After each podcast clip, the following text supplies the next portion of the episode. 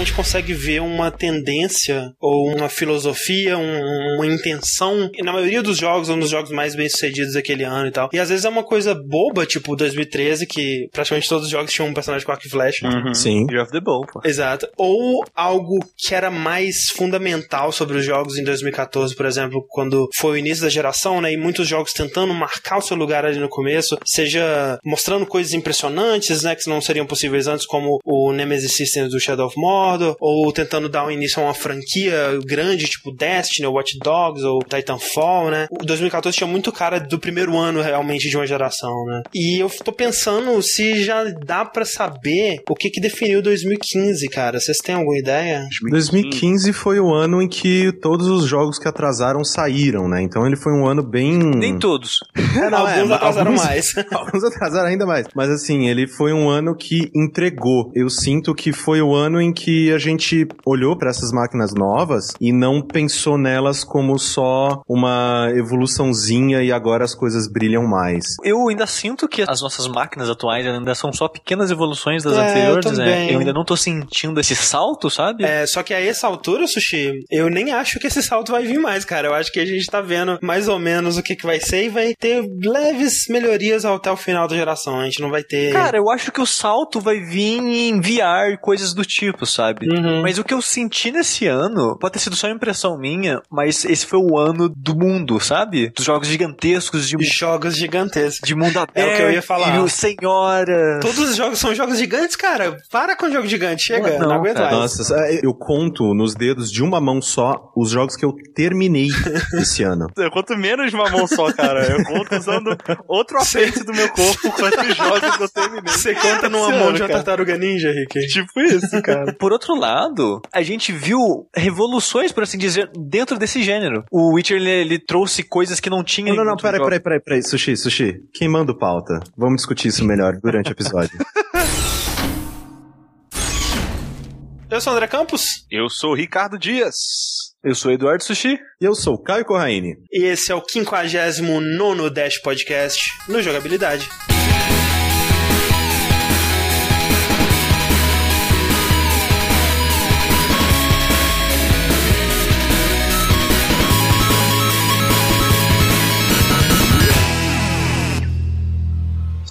Começar essa discussão olhando para trás, olhando para o ano de 2015, tentando relembrar o que de mais importante aconteceu, o que, que a gente mais passou tempo noticiando no Vértice, né, ao longo do ano. Eu acho que sem dúvida a notícia mais recorrente, né, o nome mais recorrente no Vértice em 2015 foi Kojima, né, cara? Definitivamente, porque chegou ao ponto que, quando a gente ia fazer o brainstorm pra nomear os vértices, a gente fala, não, a gente não pode usar Kojima, que já usou Kojima demais no nome. Demais, já tem demais Kojima, não Exato. tem mais condição. E foi o ano da Nintendo também, porque a gente falou da Nintendo, não tá de sacanagem, Foi né? muito, foi muito Nintendo também. Acho que se a gente for seguir uma linha do tempo, né? A gente começa 2015 em março, que foi quando rolou é, uma dança das cadeiras dentro da Konami. Sim, né? na diretoria, né? Uhum, é, você tinha lá a velha guarda da Konami, digamos assim, com o próprio Hideo Kojima como vice-presidente, né? E de repente começou um sumiço, né, do nome do Kojima nos produtos do Kojima Productions e de Metal Gear e tudo mais, né? E você tinha estúdios, por exemplo, Kojima Productions Los Angeles, que virou Konami Los Angeles, né? E a internet começou a notar, né, que caraca, tá rolando uma edição aí em tudo que tem Kojima, né? Que nem naquelas fotos da União Soviética que eles apagavam pessoas específicas Uhum. nas Stalin, fotos sim. e tal. É, o Stalin fazia isso. O, o que mais me impressiona é a Konami, que é uma empresa gigantesca, tem uma puta história Porra, e né? tal. Uma das maiores, uma das mais é, históricas realmente da. da- Exato, né? Numa- na era da internet, eles tentarem mandar uma dessas, tá ligado? Tipo, é, tentar de chavar, né? Exato, É. fazer isso meio que debaixo dos panos e de boinha, assim, pra. Ah, ninguém vai perceber. Cara, é Pois internet. é, porque das duas, uma, né? Ou a Konami tava tretando com o Kojima, de alguma forma, ou o Kojima viajou no tempo e se apaixonou pela mãe dele. Porque.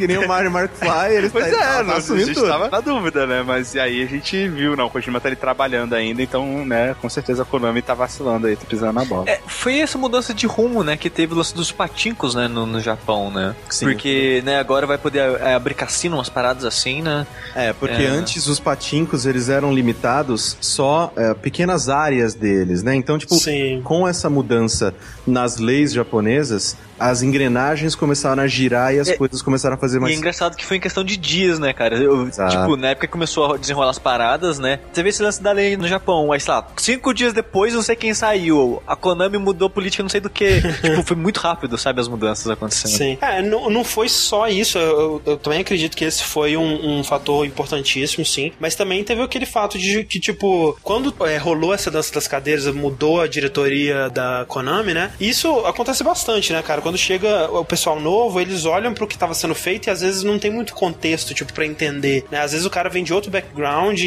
e, tipo, caralho, por que vocês estão gastando 80 milhões num jogo, sabe? Sim. Tipo, aí ele olha pro joguinho de mobile lá, o Dragon Collection que a Konami fez, que, sei lá, eles produziram com 2 dólares e um saco de batata. e, e, tipo, caralho, isso aqui tá dando dinheiro pra caralho, por que, que vocês estão gastando 80 milhões né, no É, jogo? porque se você for pegar em perspectiva, por mais que Metal Gear tenha se pagado, Sim, e se pagou rápido. Eles querem até. lucro. Eles se querem pagou, lucro, deu. Lucro. Só que assim, nós estamos eh, investindo 100 milhões num jogo que provavelmente vai nos dar 150, 200, 300, sei lá. E, e ao longo de 5 anos, né, cara? Exato. E a gente pode fazer aqui, desenvolver um jogo pra celular, ou um patinco, ou sei lá o que, com um milhão, e em um mês, dois, ele vai dar 10 milhões. Exato. Aí Entende? você Então, multiplica, né? eu posso fazer, sei lá, 12 desses por ano Exato. e acabou, velho. Muito É. legal o negócio. Você consegue ver a lógica, né? Claro. Mas uma coisa que eu acho engraçada disso também é que o Kojima, né? Assim, a gente sempre fala assim: ah, o Kojima ele tá sempre tramando alguma coisa, né? E tal. E eu, não, eu me recuso a acreditar que foi coincidência, cara. Porque no Ground Zeroes tem uma missão.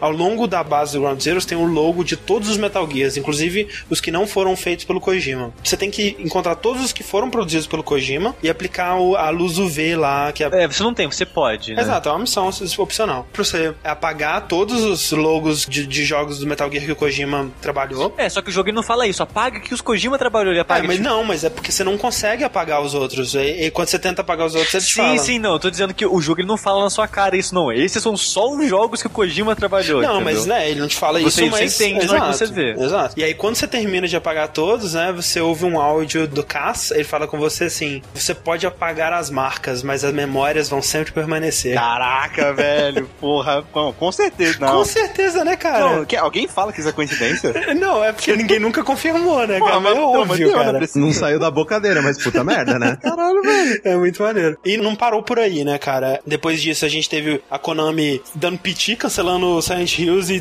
apagando o PT da PlayStation Store, né? E Tipo, agora voltou, né? é, agora você consegue fazer uma gambiarra pra. É quem já tinha baixado, né? Acho que pode Uhum. baixar de novo, se não me engano. Exatamente, é. Mas não oficialmente, é uma gambiarra foda. ó. E a Konami ela se deslistou da Bolsa de Valores Da, e. da Bolsa de Valores de Nova York. Bolsa de Valores de Nova York, exato. E meio que anunciou que ela ia acabar com todas as empreitadas dela em consoles, com exceção do futebol, né? Com exceção do PES. E aí você vê que, tipo, o, o presidente, né, da Konami atualmente, ele é o cara que foi o produtor executivo do joguinho mobile que a gente falou lá, né? O Dragon Collection lá.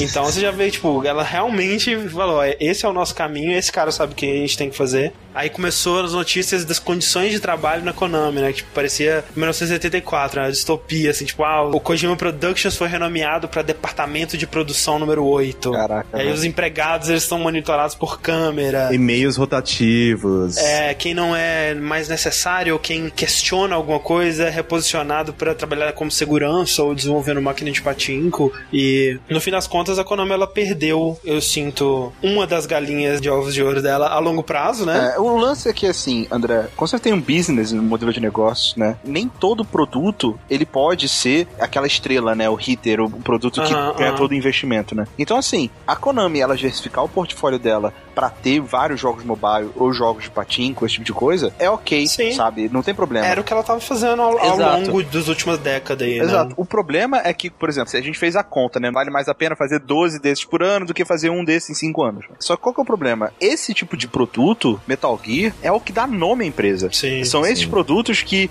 botam a empresa no mundo, né? Mostram ela. Que mantém a comunidade, né, interessada. É, exato. Dá peso à marca da Exato. empresa, né? Porque eu vejo, sei lá, um jogo X da Square. Uhum. A Square é uma empresa gigantesca, ela tem um nome mal- muito Sim. bom. Então eu falo, cara, é da Square? Provavelmente vai ter uma qualidade. Pum, vou abaixar. Não se pode dizer isso mais sobre a Konami, eu acho, né? Acho que Exatamente, a Konami ela fez um ótimo trabalho de sujar bastante o nome dela ao longo desse ano. Opa, né? ela se esforçou bastante. E- Nossa senhora. E a longo prazo, o que, que vai acontecer? Os jogos que são menores, né, que dão um lucro fácil pra eles, vão cada vez ficar menos efetivos, sabe? Uhum. Então, assim, é uma estratégia muito a curto prazo. É, exato. É, e que se eu fosse um investidor da Konami de alguma forma, cara, dois anos eu estaria vendendo tudo, velho. Pulando fora. Nossa, vende, porque vai ferrar o nome dela, cara. Da mesma forma que a própria Square, velho. A Square ela ficou um bom tempo ferrada aí, cara, com o Sim, nome, velho. sim. Ela tá voltando agora ela com- conseguiu dar uma reinventada, né? com o Brave Default, o Final Fantasy novo, aquele E, a- e online. até com o portfólio ocidental Sim, dela, sim, né? Como com publisher. depois que ela pegou a Eidos e tudo mais. Sim, Tomb Raider. Tal. uhum. Mas é tipo um cristal, velho. Tipo, é facinho de quebrar, cara. É, É, e também que eles estão pensando muito mais agora, isso na minha ótica, no mercado interno, que é focar no mercado japonês e tudo mais, porque a Konami, ela, nossa, desde o Nintendinho, ela, os produtos dela eram globais, Uhum. né? A Castlevania estourou no, no mundo todo, inclusive estourou muito mais no ocidente do que no oriente. O próprio Metal Gear, né? O próprio Metal Gear sempre foi mais popular no ocidente do que no oriente. Exato. O que eu sinto agora é que eles diminuíram, eles meio que se encolheram e estão focando quase que 100% no mercado Total. interno, no mercado japonês. Sim, o mercado mobile do Japão ele é bem, ele, ele me parece até mais saudável do que o ocidental atualmente, mas eu concordo com o que o Rick disse, né? É uma estratégia muito a curto prazo, né? De você investir no, no lucro fácil ali. É, mas assim, é, essa coisa toda aí eu acho que é um evento muito importante e eu tava lendo, né, é, depoimentos de desenvolvedores japoneses quanto de do pessoal da H4, né, que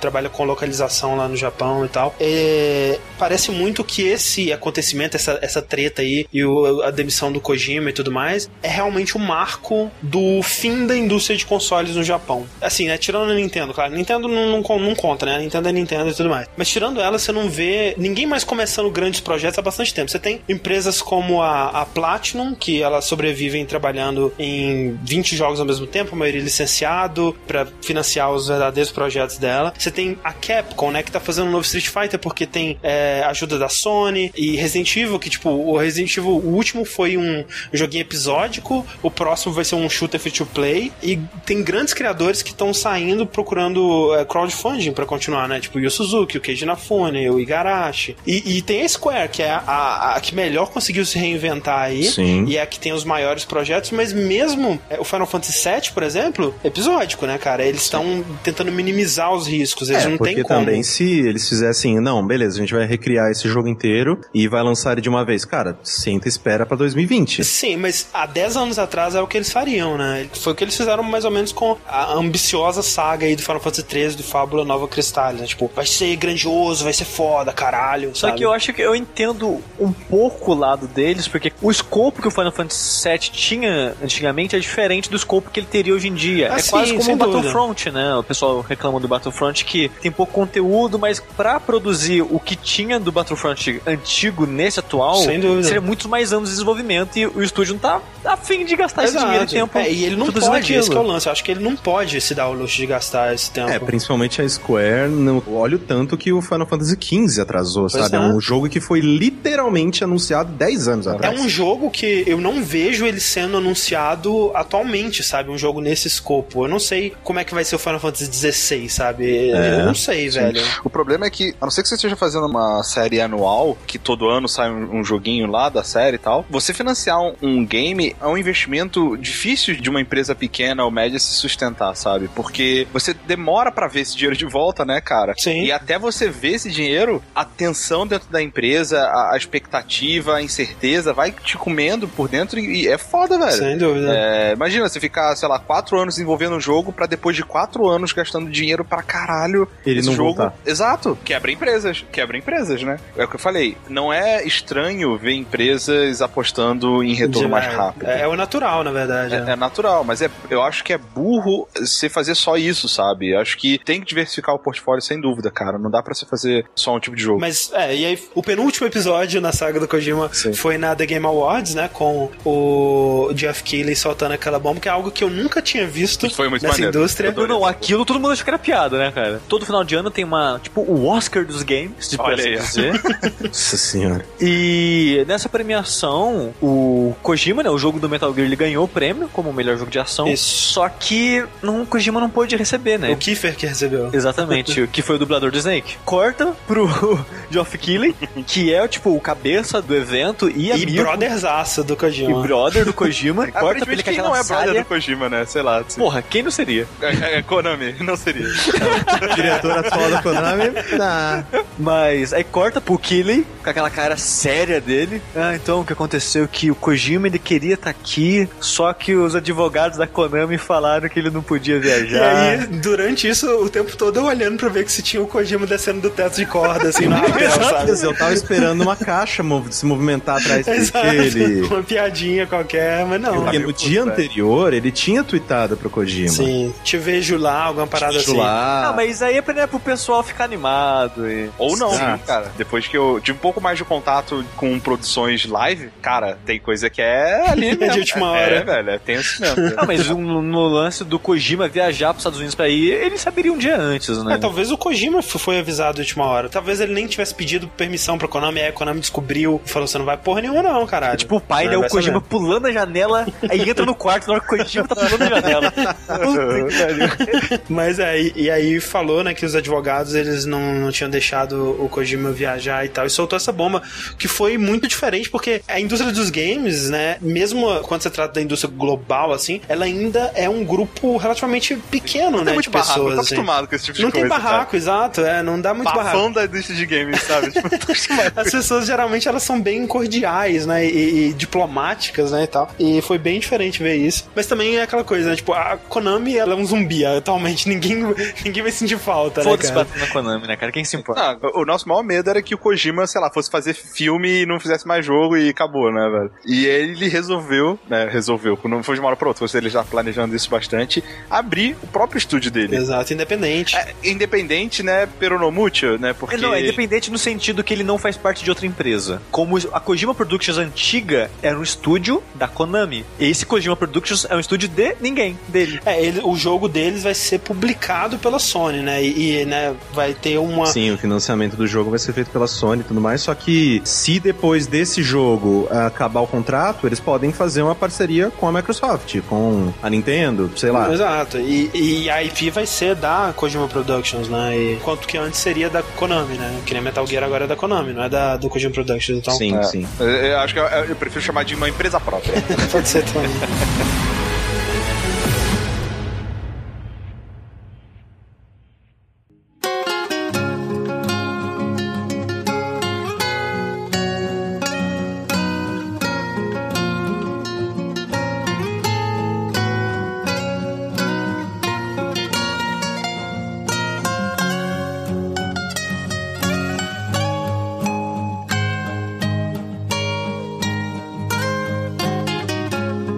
Então, mas nem toda a história que rolou em 2015 tem um final feliz. Porque também vindo de uma empresa japonesa, né, no caso a Nintendo, a gente já tinha indícios, né, que o ex-presidente dela, o Satoru Iwata, ele tava doente, né, ele não tava mais Aham. participando de E3, não participou de Nintendo Direct, não É, participou... até a E3 de 2015, ela foi com aqueles bonecos, aí foi muito maneiro e tudo mais. Sim. Mas foi justamente porque o Iwata ele não tava em condições de saúde de participar, né, cara? Então. É, ele tava É. muito debilitado. Era é, é câncer, não lembro. É, exato, é, é- chama colangiocarcinoma. É um câncer no ducto biliar. Olha. Olha só. E aí, o Iwata, ele veio a falecer. Exato, em junho. Isso. E que foi um, um baque muito grande pra indústria, né? Porque, um, o Iwata como pessoa, ele era uma pessoa muito querida no meio da, da indústria, né, cara? Sim, e muito respeitado Sim. também, né? É, dois é que muito desse respeito vinha da origem dele, né, cara? Aham. Ele não era só ah, um businessman, né? Businessman. Que chegou ali ali e aí assumiu a Nintendo, o cara tem lá o seu Master's Degree, pronto, acabou e ele entende o negócio. Não é isso, né?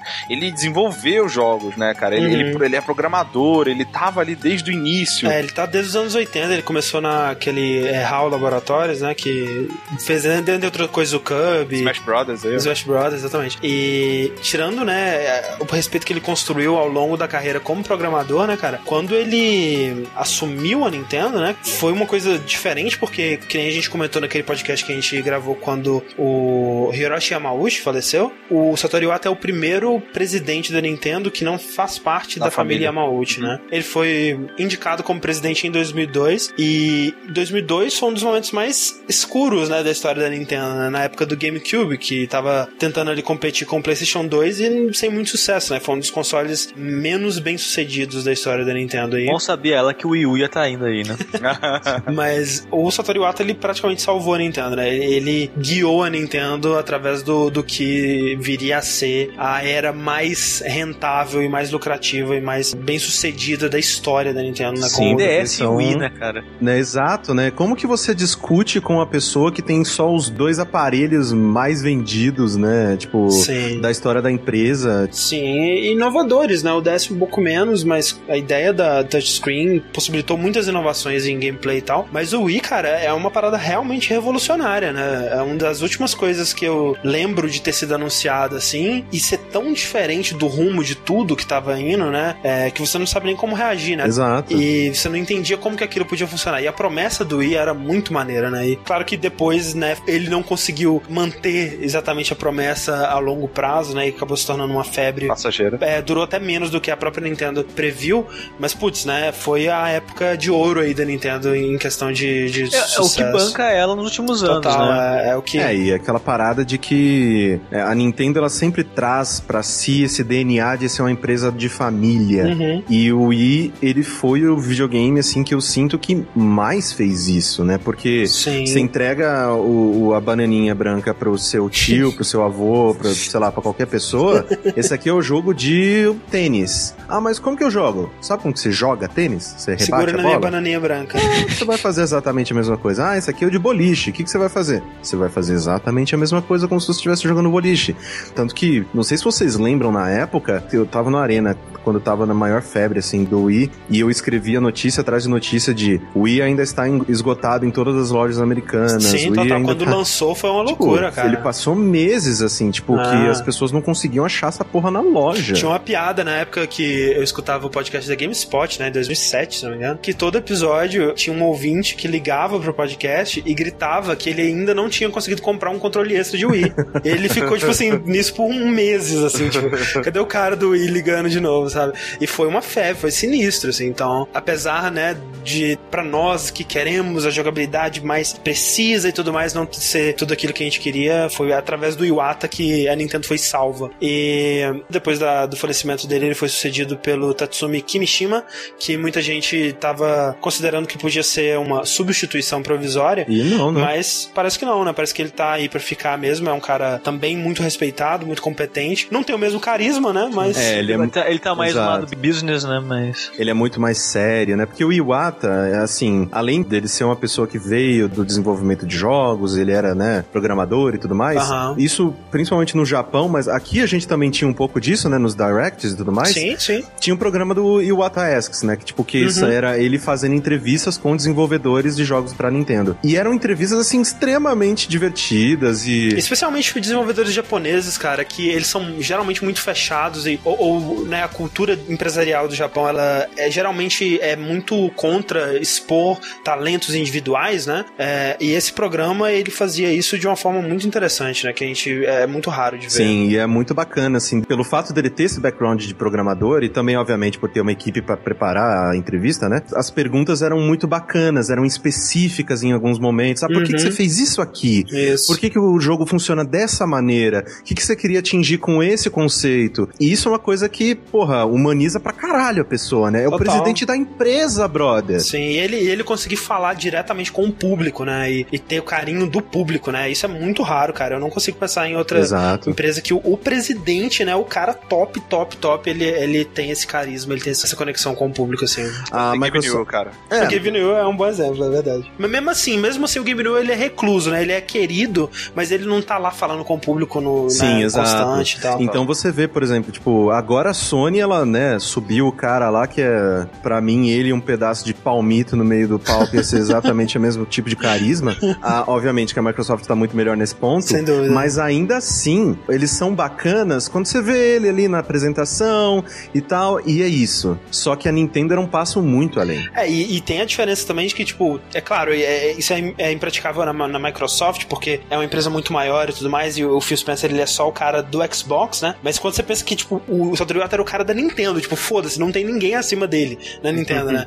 Então é, é mais sinistro ainda quando você pensa nisso. É como se o Kaz Hirai Exato. estivesse entrevistando desenvolvedores, sei lá, tipo, vai lá o cara do No Man's Sky, ele vai lá o Kaz Hirai É, exato. entrevistar o cara do No Man's Sky. Esse o que é o seria ponto. muito maneiro que o Kazuhira é um cara legal. É, não, é- é. Saudade de Kazuhira. Então fica aqui, é, mais uma vez, nossos sentimentos, né, cara? Nossa lembrança. Sem dúvida. Né? E please understand, né, cara? Tipo, Please understand. É, a gente vai ter um restinho aí do Wii U em 2016, talvez com o novo Zelda, se bem que eu acho que né, a gente vai ver um adiamento aí, não sei. Um Não, novo- não, ele vai sair pros dois. Você acha que vai sair pros dois? Vai sair pros dois igual o Twilight Twilight Princess. a pergunta é, isso vai ser bom ou ruim pro jogo? É, pois é. Né, e, e fica aqui a quase certeza de que a gente já vai ver alguma coisa do novo console, né? Esse ano ainda. É, três esse ano deve ter. É 3 ou então em algum Direct, né? Pra não precisar competir. É verdade, é verdade. Eu esqueço que a Nintendo ela não liga mais pra E3. E aí, né, esse console, sem dúvida, a, a base dele ainda vai ter uma mãozinha ali do Iwata, né? Que sem dúvida ele estava envolvido quando isso começou a Sim, ser certeza. projetado e tal. Então, é, o legado dele vai continuar por alguns anos aí na Nintendo ainda. É, e o Baki Aí, é... aí a gente descobre que o presidente atual odeia o Iwata falou: tudo que ele fez, tira. Joga fora, joga fora. E voltando, né, aquele papo lá do fim da indústria dos consoles no Japão, né?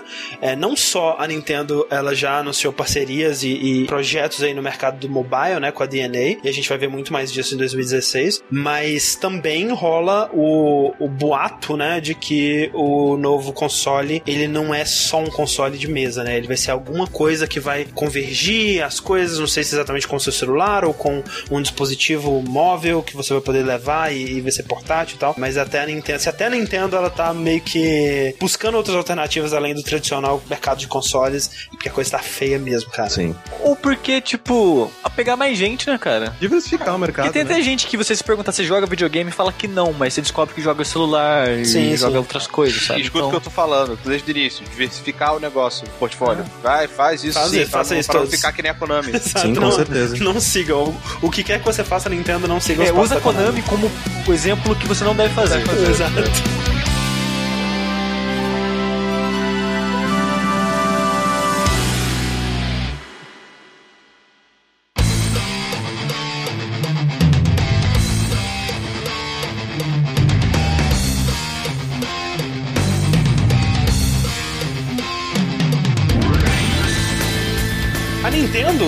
Pode não dar muita importância pra 3, cara, mas tirando o sucesso do nosso Patreon, eu acho que a E3 de 2015 foi o highlight do ano pra mim no quesito de coisinhas relacionadas a jogos, cara, porque foi divertidíssimo cobrir as conferências ao vivo, né? Sim. Fazer os bingos, trazer os convidados e, cara, até o desespero que era faltar 20 coisas pra arrumar e só 5 minutos antes da conferência começar. Agora eu lembro com um E a internet caindo na hora da Sony e a gente Exato. não conseguindo ver o The Last Guardian. É tudo lembrado com carinho agora. E, e, inclusive é do PC. É, Aí é a conferência do PC com. Nossa, Nossa, cara, eu, eu, lendária, eu, lendária. Eu, eu desviei dessa bala. Eu desviei dessa bala. Perdeu. Lendária. perdeu. Perdeu, cara. Lendária essa conferência, cara. Ah, inclusive. Caraca, na, na- na conferência do PC, cara, eu tava me sentindo o Sérgio Malandro, sabe? que tipo, não, tem que animar essa galera. Não posso deixar ficar assim, velho. Vamos lá, vamos puxar assuntos, vamos animar isso aí, galera. Uhul. Inclusive, para todas as pessoas que estão curiosos, né, sobre sim. essas conferências, estão todas na íntegra lá no nosso canal canal do YouTube, né? youtube.com.br jogabilidade. Isso, eu vou linkar aqui no post também pra facilitar. Que, assim, eu assisti de novo, sem zoeira, a, a inteira, a da Sony. Uhum. O leque de expressões que a gente faz durante essa conferência É, cara, é- foi, puta, foi incrível. Porque a gente teve coisas interessantes na conferência da Microsoft, né? A gente viu um jogo ambicioso da Rare pra variar, né? Tipo, caralho, até que enfim a Rare tá fazendo alguma coisa, né? Naquele Sea of Thieves, que parecia maneiro. A gente teve a retrocompatibilidade com o 360, que é algo Isso. muito maneiro, muito importante, né? Pro Xbox One. Mas, cara, aquela conferência da Sony, velho. A conferência em si, né? Porque os jogos mesmo a gente ainda não sabe, mas aquele combo, né? Tipo, Last Guardian, Shenmue 3, Final Fantasy VII. É, tudo que todo Caralho. mundo esperava há 20 anos. Né, Cara, a gente tava tipo assim, cara, tudo é possível, cara. Acredite em seus sonhos, velho. Ah, e a gente, e aí, obviamente, né, 3 foi antes do nosso Patreon, e a gente falou, cara, acredite nos seus sonhos. Exato. Bora lá, nos abasteceu, nos encheu de determinação. Olha. Olha aí. Não, e, e eu tô mega ansioso pra 3 desse ano. É, pois é. Como que, vai- que a gente vai fazer, cara? Vai ser muito maneiro, velho. É, não, a gente vai cobrir com certeza e essa parte vai ser muito maneira, mas eu fico pensando no conteúdo, né? Ah, sim, vai ser difícil. É porque os jogos que a gente tem notícia são do primeiro semestre, né? A gente, Exato. A gente não não sabe quase nada do que pode ser o nosso segundo semestre ou o ano que vem, né? Eu espero ter muitas boas surpresas, né, três, né? Sim, e é o, o que eu achei divertido nessa E3 foi que, além das coisas clássicas, né, além da conferência da Sony ter sido, eu acho que um dos pontos mais inacreditáveis dessa década, Foi um show, né? Foi um espetáculo. um espetáculo, assim, uma coisa inacreditável. A gente ainda teve coisas como o Horizon Zero Dawn, Nossa Verdade. os jogos que eu tô mais ansioso. até o próprio, é que é foda porque eu ainda fune, mas tipo aquele Record que eu também fiquei... Sim, sim, mas parece maneiro, É, mas eu parece fiquei, maneiro. tipo, é bem curioso. Não é esse que tem o, é parceria com aquele estúdio Armature, que é esse. É, Isso, é, é O ele. estúdio é, pra quem não sabe, é esse Retro Studios, né? O pessoal do Metroid Prime lá da Nintendo e tal. Eles que iam fazer o Mega Man em primeira pessoa, né? Ah, é eles verdade, que- caramba. Exato. Bem lembrado. Eles fizeram aquele protótipo lá, mano. Que era bem estranho. Mas esse ano nós tivemos algumas pisadas na bola também, né, cara? Opa! Que algumas empresas não conseguiram entregar o que foi prometido. Por exemplo, a gente teve o Batman Arkham Knight do PC, né, cara? Que foi uma coisa. Nossa. Assim, como que isso aconteceu, sabe? Não, foi tenebroso, assim. Acho que daqui foi o que mais sofreu com isso, né? Porque vocês jogaram de PlayStation 4. Era de um jeito assim que eu entrava no jogo, mi- minha placa não é ruim, meu computador não é ruim. E mesmo com as coisas, sei lá, no low, medium, tava rodando, tipo, sei lá, 5 FPS. Eu vi um PowerPoint do Batman. E mesmo as pessoas que estavam conseguindo rodar ele bem, né, com frame rate legal, ele tava cheio de efeitos que faltando, né, que funcionavam no console e tal. E é uma coisa louca, porque tipo, um PC, por exemplo, como o do Caio, ele é o hardware dele é superior ao do PS4, né? Com, nossa, com uma mão nas costas. Era uma coisa que, tipo, caraca, como que eles cagaram o jogo tão sinistramente a ponto de, tipo, não tá funcionando no lançamento, a gente vai esperar, vai passar o quê? Cinco meses trabalhando nele pra otimizar. Quando solta otimizado, ainda não tá bom, cara. Como isso acontece, velho? Sério. Não, mas é, tem comentários, né? Não oficiais, mas nego dizendo, cara, nunca. Esse jogo nunca vai estar bom porque tá cagado desde o começo, sabe? A versão de PC. Exato, é, exato. De alguma forma eles otimizaram sinistramente pra console de uma forma que não é compatível com o PC. É que foi empresa diferente que fizeram os dois, né? Então. Exato. Porra, é, é tudo culpa de quem? Dave Lang, cara. Dave Lang, Dave Lang e Iron. Galaxy. Cara, Não, mas, mas se realmente for culpa da, da Iron Galaxy, cara, é uma parada sinistra, cara. Pra quem não sabe, né,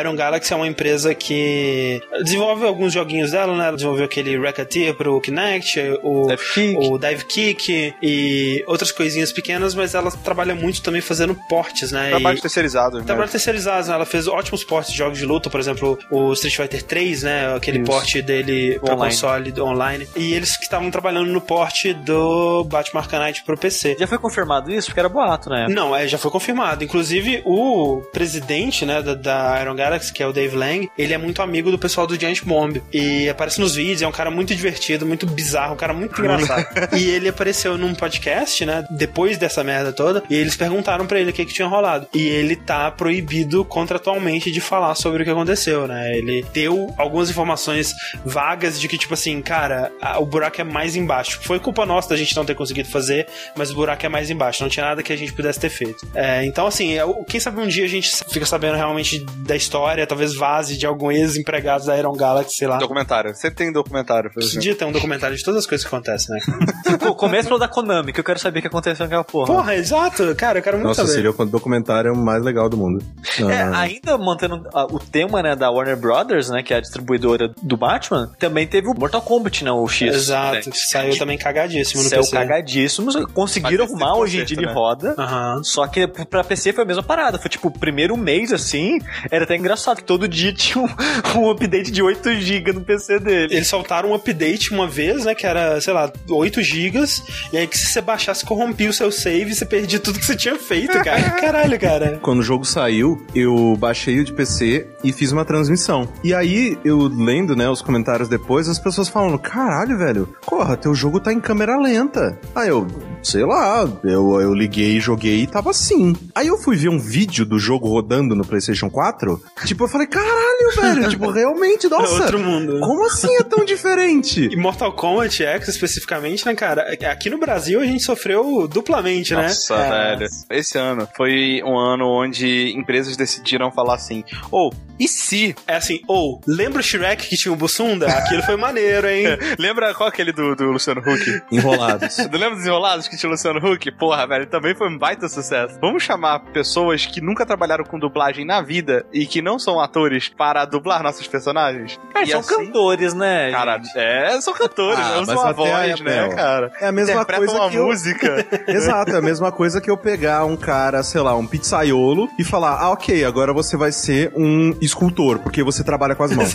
É, e, cara, com isso, nós tivemos duas pérolas muito boas esse ano. Uma delas foi no Mortal Kombat, onde a Cass Cage, a filha da Sônia com o, Johnny Cage, ela foi dublada pela Peach. Olha aí, ó. Vim aqui pra quebrar o senhor Ermac? Exatamente. A Peach, né, que inclusive eu acho uma ótima pessoa, eu gosto muito da Peach, eu acho ela Inclusive, agora eu assim, tô um me dos- sentindo mal por ter criticado o trabalho dela, porque ela já disse: quem não tem teto de vidro que atira a primeira pedra. E eu tô aqui atirando pedra.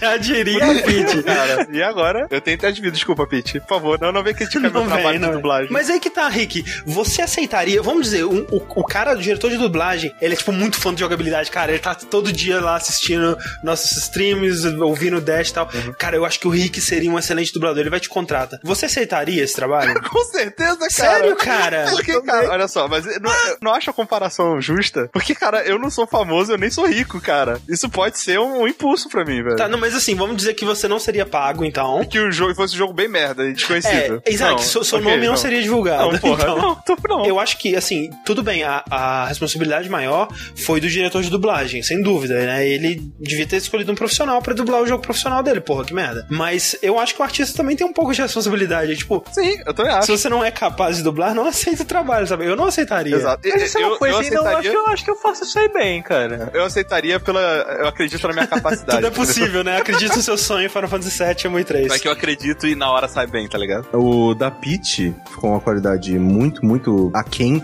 ao que ao original e ao que o jogo pretendia. E é um daqueles trabalhos de dublagem que mesmo os atores profissionais, eles é, não tão bem, né? Porque Sim, saíram ruins.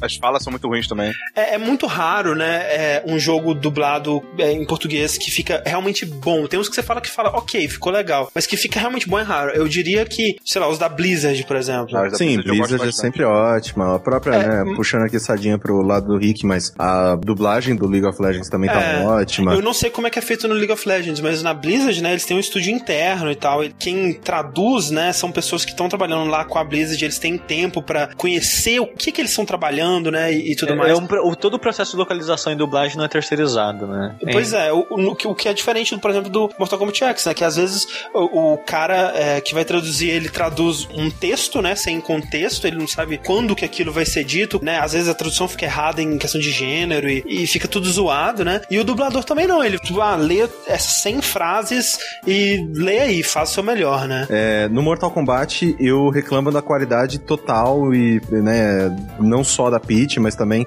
do trabalho de equalização das vozes, que tava horrível. Opa, eu vi que você fez aí. É. Né? Mas, pra mim, o pecado maior é na Battlefield. O cara responsável por encher as ruas de Miami com tiro quente, esse lixo de cocaína líquida, nosso amigo Tyson Latford. Ele é popular porque o barato é mais tranquilo, sem o rebote. Ou pelo menos é o que dizem. Eu consigo colocá-lo diante do júri graças a esta prova, pressupondo que ele fique vivo o tempo suficiente. Caralho, cara. Porque, cara, a Cassie Cage é o personagem principal de Mortal Kombat 10, né? Do modo história. Aham. Mas ainda é o modo história do jogo de luta. No Battlefield Hardline, cara, o Roger dublou o protagonista de um jogo que tem uma campanha. Sim, não, e, e, velho, é, assim, perto do Roger. A Peach, A velho. é- Peach- Perto do Roger, ela ganhou o Oscar, Globo de Ouro, o Emmy. Sabe uma parada que é doloroso você assistir, cara? É, o- é o Battlefield Hardline dublado, cara. A dublagem do Mortal Kombat 10, ela incomoda? Sim. A do Battlefield Hardline, ela deixa o produto injogável. É pra quem não sabe quem que é esse cara aí, é, Corrêa. O Roger, ele é o vocalista, né, da banda O Traje a Rigor, que atualmente é a banda de apoio do programa do Danilo Gentili, né, só pessoas boas. E no tempo livre dele, ele é o cara mais babaca da internet. Sim, cara. Exato. Caralho. De um jeito que as pessoas iam reclamar pra ele, obviamente que o Twitter também, quando ele quer ser escroto, ele é. Mas as pessoas iam reclamar pra ele que ele tinha feito um, um péssimo trabalho de dublagem. Ele falou: ah, você que é burro, não sabe inglês, tá jogando jogo dublado. Caralho. Tipo, É, e você vê aí, tipo, o nível, né? É é legal comparar os dois, né? A Peach e o Roger. Não, Tipo, a resposta da Peach. Isso você tem toda a razão, porque ela, ela aceitou super bem a crítica, sabe? Ela tentou da explicação dela, que ela não tem experiência com aquilo, que não sei o que, que foi corrido, não tinha É, que aí- as coisas, blá, blá, blá, Exato, blá. que ela aceitou porque ela queria o desafio, ela É. queria tentar coisas novas. Parecia algo Uhum. divertido de Exato, fazer. e Ela tal. jogava Mortal Kombat quando era nova. Exato. Foi assim, mal aí, eu sei que não foi um bom trabalho. Mas eu tentei, tava eu tentando. tentei, galera. Eu fiz de coração aqui. E, e- e aceitou as críticas, né? É, e Isso que é tipo, importante. né? Só que o Roger, cara. Velho, ah, caralho, velho, que cara Mano. Sério, como, que- como que alguém do que o André falou deve ser real, cara? Ele realmente deve se esforçar. Falou, não, não, não, peraí, deixa eu separar aqui duas horinhas todo, todo dia pra ser um cara babaca. E, e o pior, cara, é você via nas lojas a embalagem com a cara do Roger, assim, sabe? Tipo, É, não, cara, não é qualquer cara do Roger. Deixa eu tentar encontrar o selo aqui do Roger. Pera aí, calma aí, cara. Eu tenho que encontrar. O selo do Roger.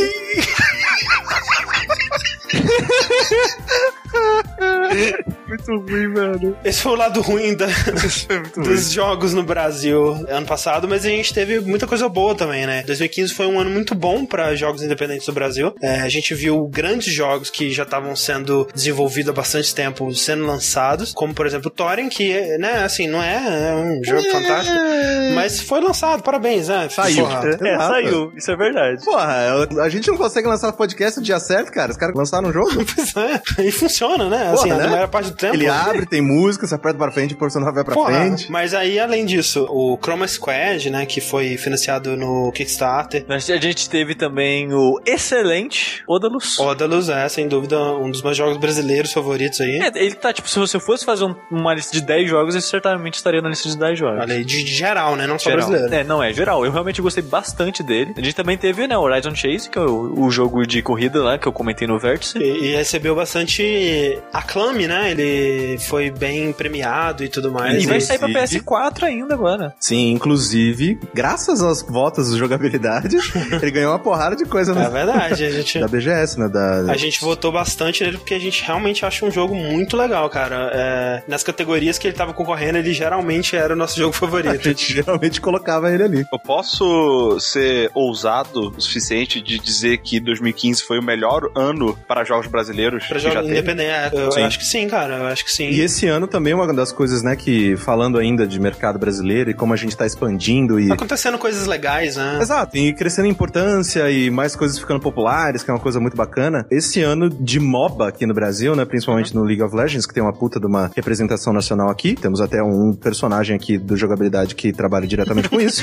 Achei que você ia falar o personagem do jogo aqui. Eu falei, caraca, Exato. velho. Mas é uma coisa muito bacana foi que, né, o, o LoL esse ano, né, a- o campeonato brasileiro, ele lotou o estádio do Palmeiras. É, não foi o estágio completo. A gente Foi, fez é, né, metado- metadinha, né? É, aquela, uma, tipo, uma metade, assim, pra... porque o estádio... Tipo quando faz show, né? Isso, exato, que é aquela parada meio coliseu, assim, né? É, e eu, eu achei muito legal também a transmissão nos, nos cinemas, né? Que também lotaram quase todas. Exato. Exato. Fora isso, ainda tem as transmissões que o pessoal faz nos que a gente chama de Bar Legends, né? Sim. Que é tipo, se eu quiser fazer uma, um evento num bar, assim, que eu tenho aqui contato e lotar pra assistir o jogo, tem apoio da Riot pra algumas coisas, pra dar brinde, Aham. pra divulgar o lugar e tal. Então, Muito foda, cara. E a gente viu também é, muitos jogos, é, muitas empresas tentando posicionar os seus jogos Isso. como esportes. e né? muitas vezes falhando miseravelmente. É, o que é engraçado, né, cara? Porque talvez a gente tenha aprendido uma lição de que não é você que define que o Exato. seu jogo é esportes, né? Sim, sim. Pra ele ser considerado esportes, talvez a comunidade ela tem primeiro que abraçar esse jogo. Por Exato. exemplo, a gente teve o Evolve, né? Que Isso, isso que ia falar, esse exemplo que eu ia dar. foi falhou horrivelmente, né, cara? E não é um jogo ruim. Assim, ele não é Cara, ruim. ele, ele não parece ruim, mas ele não parece um jogo que eu gostaria de passar tempo jogando também. Não, assim, o pouco que eu joguei dele foi divertido, né? Se eu tivesse com pessoas que eu tivesse me comunicando, fazendo efetivamente o trabalho em time, seria uma experiência muito divertida. Só que eu acho que essa pilha que eles colocaram, e também eles cagaram muito na, na monetização do jogo, DLC, um monte de é. DLC, e tudo- horrível a maneira com que eles pensaram isso.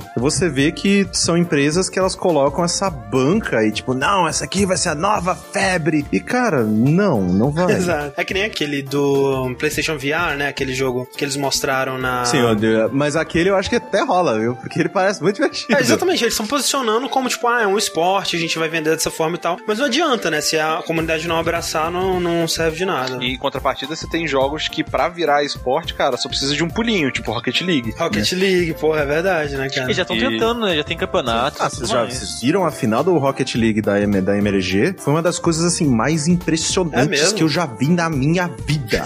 Uns negócios, assim, que... Como essas pessoas jogam? Rocket League, quando tá sendo bem jogado, é uma coisa linda, É cara. lindo, é lindo. E, tipo, é um jogo que é, um- é uma delícia de assistir. É, eu não tentei ainda, vou até dar uma procurada, cara, porque parece Não, ser bem procura, divertido. cara, procura essa final. Teve uma hora que, sei lá, os seis carros estavam voando, sabe? É, manter o, o carro planando no Rocket É League é, é uma arte. Puta, é muito legal, foi muito bom.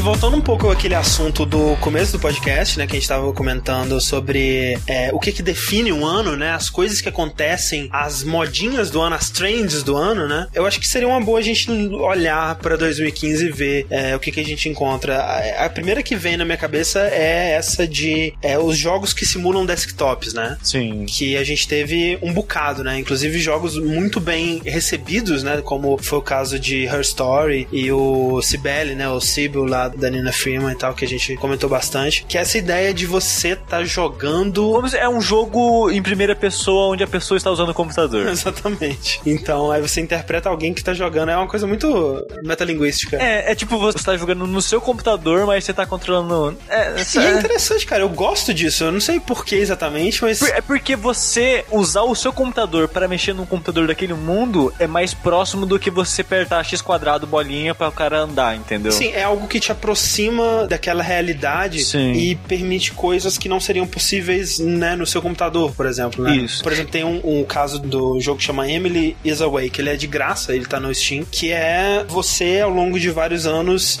conversando no que é o tipo o MSN americano, né, que é o AIM, né, que foi o que popularizou por lá. E você conversa com uma menina que você gostava na escola e aí vocês vão pra faculdades diferentes, vocês continuam conversando. E esse relacionamento vai expandindo e você vai tomando decisões e coisas diferentes acontecem. E é muito interessante, sabe? É uma forma muito criativa de contar essa historinha e, e, mais uma vez, uma daquelas que só seria possível num jogo, né? Então, funciona bem. Tem outros jogos que eu não joguei, por exemplo, aquele Hacknet. Eu também não joguei, mas parece bem interessante, porque eu gosto desses jogos com premissa de você ser um hacker. É, exato. E principalmente, é, eu não quero ficar falando muito das coisas que você tem no jogo, mas eles fazem coisas interessantes que envolvem esse lance de você estar jogando usando um PC de um, de um personagem, né? Exato. Então ele faz umas coisas interessantes com essa brincadeira. Bom, né? Teve o do, do que eu comentei no começo, do, do jogo de mundo aberto, né? E tem um lance que eu acho que é o Witcher 3 e o Metal Gear 5. Eles criaram um novo patamar, sabe? Os jogos que vão tentar fazer mundo aberto aqui pra frente, eles têm que usar eles como base, na minha opinião, sabe? Sim, e eu não acho que o- os dois eles tenham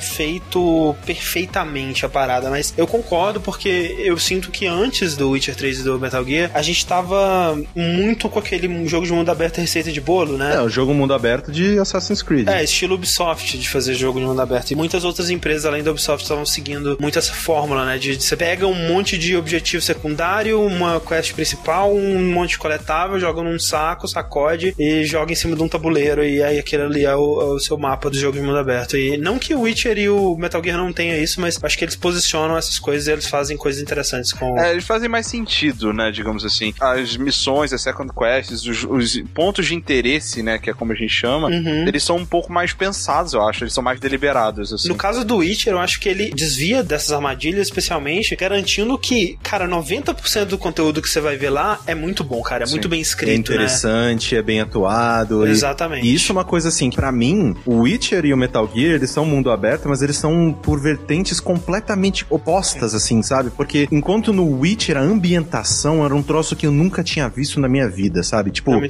quando você tem que entrar numa floresta e tá meio que anoitecendo e chovendo. É, as árvores balançando. Você fica com medo de entrar ali. Você fala, não, velho, vai ter uma- um monstro muito zoado lá dentro. Eu não vou entrar. Vou, vou sentar o meu cu aqui e esperar amanhecer. E enquanto no Metal Gear, nunca um mundo aberto foi tão bem integrado com uma jogabilidade quanto a foi do Metal Gear. Exato, esse que é o lance. O, o Metal Gear ele é um sandbox, né, cara? Ele é uma, uma caixinha de areia pra você brincar com todas aquelas pecinhas que ele te dá. E tudo funciona. Mas sabe o que é engraçado? Hum. Pouco que eu joguei de Metal Gear, não é que não é, não é pouco, né? Mas eu não avancei tanto na história assim, mas Uhum, uhum. eu não encaro ele como um, um jogo de mundo aberto, muito, sabe? Porque sempre que eu jogo ele, Você eu tá focado na missão, né? Exato, né? Eu pego uma missãozinha, aí eu tenho aquela área ali, e dentro daquela área, ok, eu, é um sandbox, né? Eu posso abordar aquela missão, aquela infiltração, né? Aquele objetivo da forma que eu quiser, e isso é muito, muito foda, já é incrível por si só. Mas eu nunca i- usei ele do tipo, ah, vou andando aqui, vou explorar esse mundo. E vou fazer uma É, zoeira. é, não, não necessariamente zoeira, mas tipo explorar. Porque, querendo ou não, o Witcher, por exemplo, você não consegue usar fast travel, né? Aquela parada pra você transportar de um lugar pro outro, se você não estiver perto de uma plaquinha ou se você nunca tiver ido no lugar antes, né? Você tem que explorar e tal. É, e no Metal Gear eu sempre usava helicóptero pra ir pra um lugar pro outro e explorar aquela área lá específica pra completar aquela missão específica naquele ponto, sabe? É, eu acho que tem muitas missões que fazem isso, né? Mas eu sinto também que ele tem missões que só seriam possíveis se ele tivesse a estrutura que ele tem. Que Sim, sim. no fundo é um mundo aberto, né? Tipo assim, ele é instanciado, né? né? Pô, aqui é Afeganistão, Sim, sim. aqui é África e tal. Ah, e, e você pode fazer isso se você quiser. Exato, você pode fazer É. isso. E tem algumas missões que dependem disso, né? Tem- algumas missões que a gente fala assim: ah, o caminhão ele tá cruzando o mapa, faz alguma coisa. Exato. Né? E aí você tem o mundo inteiro pra você descobrir o que você quer fazer, né? E, e apesar das missões de história serem fechadas numa área, o que é normal, porque, sei lá, no GTA também é assim, sabe? A missão da história geralmente é- vai acontecer num- numa área específica da cidade. É, e se você sair daquele ponto, você está indo para o lado errado, volta. Exato, exato. É, mas quando você vai andar, fazer side mission no Metal Gear, ele te solta no mundo aberto inteiro. Você pode andar pra onde você quiser e você tem que ir num ponto, ativar a missão e fazer ela, sabe? Então, É, é, ele exato. tem, Eu- ele tem uma estrutura mais próxima do que a gente tá acostumado. Mas como eu tava jogando muito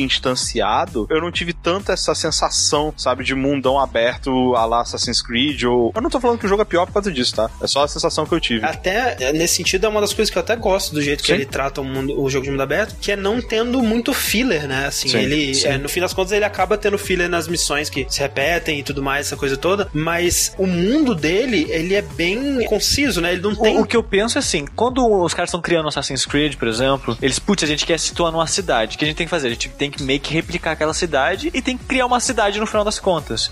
E dentro daquela cidade, eles começam a criar as missões. O que talvez acaba não encaixando muito bem, porque as áreas não foram criadas para as missões em si. O já o Metal Gear, a impressão que eu tenho é que quando o Kojima planejava uma área específica do jogo, era pensando num momento específico, sabe? Numa missão Pra uma missão específica, numa, específica. numa ação específica que você tem que fazer ali, sabe? A sensação que eu tenho é que o jogo ele teve um design mais trabalhado dentro das missões em si, sabe? Mas eu acho que a maior revolução dele é a jogabilidade, né? A maneira que ele sai do tipo de missão clichê que tem, ou até pega, sei lá, você vai ter que perseguir um carro, por exemplo, mas o que você vai ter que fazer durante essa perseguição, a maneira que você aborda isso, é com uma liberdade que não existia antes nenhum jogo de mundo aberto antes. Pois é. Sim, Essa liberdade, que é até algo que fez muita falta no Just Cause, né? 3, por exemplo, muito. Aham. é algo que os caras vão ter que, ok, a gente tem que fazer isso de alguma maneira agora. É, porque o Just Cause, ele, ele te dá essa liberdade quando você tá explorando livremente, né? Você pode fazer o que você quiser, né? Ele tem aquele fio de sandbox, mas quando você tá fazendo missões mesmo, ele é muito limitado, né? E o, o Metal Gear, ele conseguir juntar as duas coisas, ele te dá um objetivo e falar assim, faz o que você quiser que a gente te segura. O jogo tá pronto pra te... E se vocês procurarem vídeo, vocês vão ver que pode fazer o que Não, quiser, é sinistro, cara. cara. é coisa mesmo, absurdo. cara, é, é É absurdo. A missão é, vá até aquele ponto e destrua o tanque de guerra. Cada jogador vai contar essa história de uma maneira completamente diferente, porque ele escolheu os equipamentos que ele ia levar, ele lidou com a missão de uma maneira diferente, coisas deram errado, Uhum. o jogo entendeu que deu errado e segue. É muito maneiro. Agora, imagina se eles tivessem tido tempo pra realmente terminar o jogo, hein, cara? Nossa, velho. Pra não fazer missão de história repetida. Mas eu acho que o jogo ele teve, uns 5 anos de desenvolvimento, né? A gente ouve falar daquele Aham. Project Ogre há muitos anos, né? Eu acho que o, tempo de desenvolvimento do jogo foi isso, sabe? Foi criando esse sistema complexo, sabe? Ah, sim, sem dúvida. E não, e a parte que importa mesmo, pra ele ser um jogo foda, ela tá lá, cara. A gente sente falta, né, da história e tudo mais. Da liga, né? Algo dando uma liga É, ali. da liga, exato. Faz falta, claro. Mas, porra, é um jogo foda, vai se Não, fuder. Puta que porra, pariu. e- Mas eu é tenho um- medo de Kojima ser tipo o ilustrador lá do Darksiders, sabe? Se botar tempo pra ele, ele não vai acabar nunca o jogo, sabe? Sim, é, Vai tem isso também. sempre, é. né? Já que a gente tá falando de Metal Gear 5, né? Que teve uma personagem feminina polêmica, Sim. Mal desenvolvida. mal desenvolvida, né? Kojima é aquele Não, mas- amigo que de vez em quando bebe mais na festa, paga vexame. a gente fica assim, porra, Kojima, caralho, velho, você é tão maneiro, velho, porra, vai vacila às vezes. O que, que as outras pessoas vão pensar se eles te ver só assim, sabe? É, porra. Mas apesar disso, né, 2015 é um ano que as pessoas estão correndo atrás, né, desse aspecto. Seja pra agradar uma galera que hoje em dia tá querendo isso, ou seja realmente porque acha que tá na hora, sabe? Independente das intenções da pessoa fazer isso, o que acontece é que a gente tá tendo cada vez mais personagens femininas interessantes, como protagonistas ou não, né? Isso tem se tornado mais discussões também, né? Até as personagens, digamos assim, ruins, entre aspas, elas ajudam a levantar essa questão. Total. É, de protagonistas esse ano, a gente tem a Lara Croft, né? Que tudo bem, ela é um personagem Sim. protagonista aí há, há muitos anos já, mas essa versão dela especificamente é, é um personagem mais realístico do que ela era no passado. No Life is Strange, né? Você tem duas personagens e, e muitas outras, né? Não só as duas, mas Sim. as duas protagonistas, que é a Max e a Chloe. No Life is Strange, de modo geral, as personagens mais importantes e interessantes são as mulheres, de modo geral. E personagens, na minha opinião, muito bem desenvolvidas, tridimensionais, complexas. Tales from the Borderlands, né? A gente teve aí um caso de Sim. dois protagonistas, mas uma delas é a Fiona, que é excelente, um excelente personagem. E outros personagens dentro do jogo também, sabe? Sim, É, sim. Tem várias personagens lá que são muito boas, sabe? É, e aí outro caso aí de dupla protagonistice, né, no Assassin's Creed Syndicate, que você tem o Jacob e a Eve, e a Eve é a personagem mais interessante dos dois. Você tem a Siri no Witcher. É, que não é protagonista, mas ela é importantíssima, Sim, né? sim. Ela é... Mas você joga com ela, né? E a história gira em torno dela. É, a história é sobre ela, basicamente. E né? ela, e assim, é uma personagem também absurdamente bem escrita. É uma personagem que acaba não entrando no aspecto da, de discussão e tudo mais. Porque, né, baseado no livro, ela é foda porque no livro ela é foda e por aí vai, sabe? Mas. Sim, mas ainda assim é uma história original que eles fizeram, né, com essa Sim. personagem. E eu acho que ela é muito bem utilizada nessa história. Sim. Também aí, não sendo protagonista, a gente tem a Undyne, né, cara, no uh, Undertale. Exato. Que é um ótimo personagem Sim, também. sim. Dá pra entender as pessoas que defendem ela como o melhor personagem do jogo. E uma daquelas personagens que, como tantos outros no Undertale, né, não é definido pelo gênero, né? Ela não se define pelo fato de que ela é uma mulher, então. Como todo bom personagem, né, cara? E tem que se- ser citado também, né, cara? O Hell Story, que Porra. é um jogo que ele é uma personagem, né? Tipo, ele é só aquela performance da Viva Seifert, né? Que, que, cara, eu, eu me recuso a acreditar que aquela, mulher não é atriz, cara. Ela é muito boa, né, É cara? muito boa, cara. Outra modinha que me chamou bastante atenção e eu conversei bastante sobre ela com o Sushi foi a Hearthstonificação dos jogos, né? Exatamente. Que agora tudo tem que ter uma cartinha, né, cara? Opa! Não, e não só tem que ter uma cartinha, mas tem que ter um pacotinho que se tem a animação de abrir na Isso. cartinha. Exatamente. E jogo que não faz sentido nenhum ter carta. Por que, que é carta? Por por que não? É porque é, porque no, no Tomb Raider tem carta, no Halo tem carta. O, no Battlefront não funciona exatamente com packzinhos e descartáveis e essas coisas, mas o seu equipamento todo é em carta, porque você vai saber. Porque assim. Porque assim, é importante a gente dizer que a gente tá colocando isso, só que o Ultimate Team já tá aí há muito tempo, né? Ultimate Team, o que, que é isso? Do FIFA, o modo de cartinha do FIFA. Ah, sim. não, mas, mas é um modo diferente, né? Porque isso daí você tá usando cartas como se fosse aquele esquema antigo de coleção de personagens, né? Jogadores em cartas, né? Sim, é, aqui pri- principalmente nos Estados Unidos tem muito ainda hoje em Sim. dia com cartinha de beisebol. Exa- tipo exatamente, de coisa. né? Então é, é inspirações diferentes, né? Uhum, uhum. Mas esse lance de cartinhas, eu acho que não é nenhum problema você ter cartinhas, né? Mas é a maneira que usa pra monetização, né? De Sim. coisas de uso único e, e essas paradas sempre caído, né, cara? É, Isso no que Payday foda. 2 teve uma polêmica que eles adicionaram esse sistema de monetização baseado em cartinha, que você abre o pacotinho, às vezes vem arma, às vezes vem um item de uso único, que eu não entendo, né, cara? Essas paradas tipo, ah, você vai pagar dinheiro pra uma coisa que vai durar uma hora no seu jogo. Caralho. No Rainbow Six Siege também tem isso, não carta, né, mas... E, e- e no Siege ainda tem um esquema que você pode comprar. Eu vou fugindo já um pouco de carta, mas mantendo monetização. Uhum. Você pode comprar boost de experiência pro seu personagem. Isso. Só que se o time inteiro tiver boost de experiência, o time ganha um boost extra. Então você fica tipo assim, pô, tá todo mundo com boost, só eu que não tô, devia comprar, né? É, ou os caras cobrando você, pô, só você não tem boost, cara. Compra a porra do boost pra todo mundo receber Ha.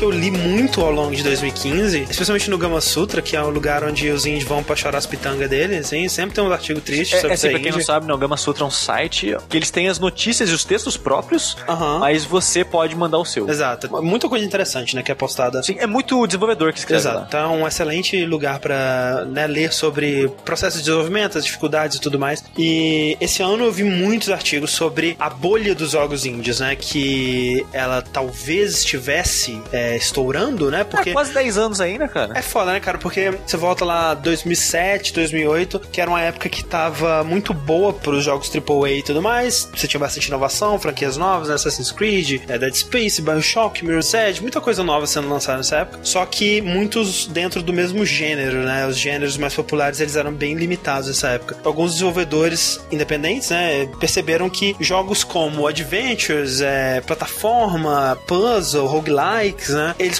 conseguiriam criar esses jogos, né, por conta própria em escala menor e tudo mais. E aí, esses caras que começaram isso em 2007, 2008, eles tiveram um sucesso absurdo com seus jogos, por exemplo, Braid, Minecraft, Super Meat Boy, Castle Crashes, né, esses primeiros jogos da onda indie. E aí, vendo o sucesso desses caras, outros desenvolvedores viram e foram se juntando, desenvolvedores de jogos AAA se demitiram e foram se juntando, jornalistas se demitiram e foram se juntando, todo mundo, cara, todo mundo, todo mundo, todo mundo, até que chegou um ponto que tem tanta gente fazendo jogo, tanta gente de tantos níveis de competência e criatividade e capacidade e, né, boas intenções. Saturou. É, satura. Só você vê o, o número de jogos no Steam, né, cara, que é, Pô, sai 20 por dia, né, é cara? absurdo, porque até, sei lá, 2010, eu acho que não tinha nem mil jogos no Steam. E hoje, é, sei lá, 8 mil, sabe? E, e aí o que eu, eu, eu acho que, né, que eu vi muitos textos falando sobre, ah, a bolha indie tá estourando, não tá e tudo mais. Não sei se é uma bolha que vai estourar, né? Porque quando você fala de bolha estourar, parece que vem aquela coisa do Crash, né? E que vai parar de ter jogos indies. Ou... Mas é, o, o- o negócio é, acabou a farra. Acabou a farra, exatamente. Pra sobreviver, você tem que evoluir. E, e acaba sendo um, um ambiente meio hostil sem ter intenção de ser hostil, sabe? Porque Uhum. tem tanto jogo que pra você se destacar entre esses milhares de jogos, você tem que ser foda. Você tem que fazer uma coisa muito diferente, sabe? E é só você ver, por exemplo, o próprio Jonathan Blow, né, cara? Que ele tá aproximadamente há 34 anos desenvolvendo The Witness agora, né?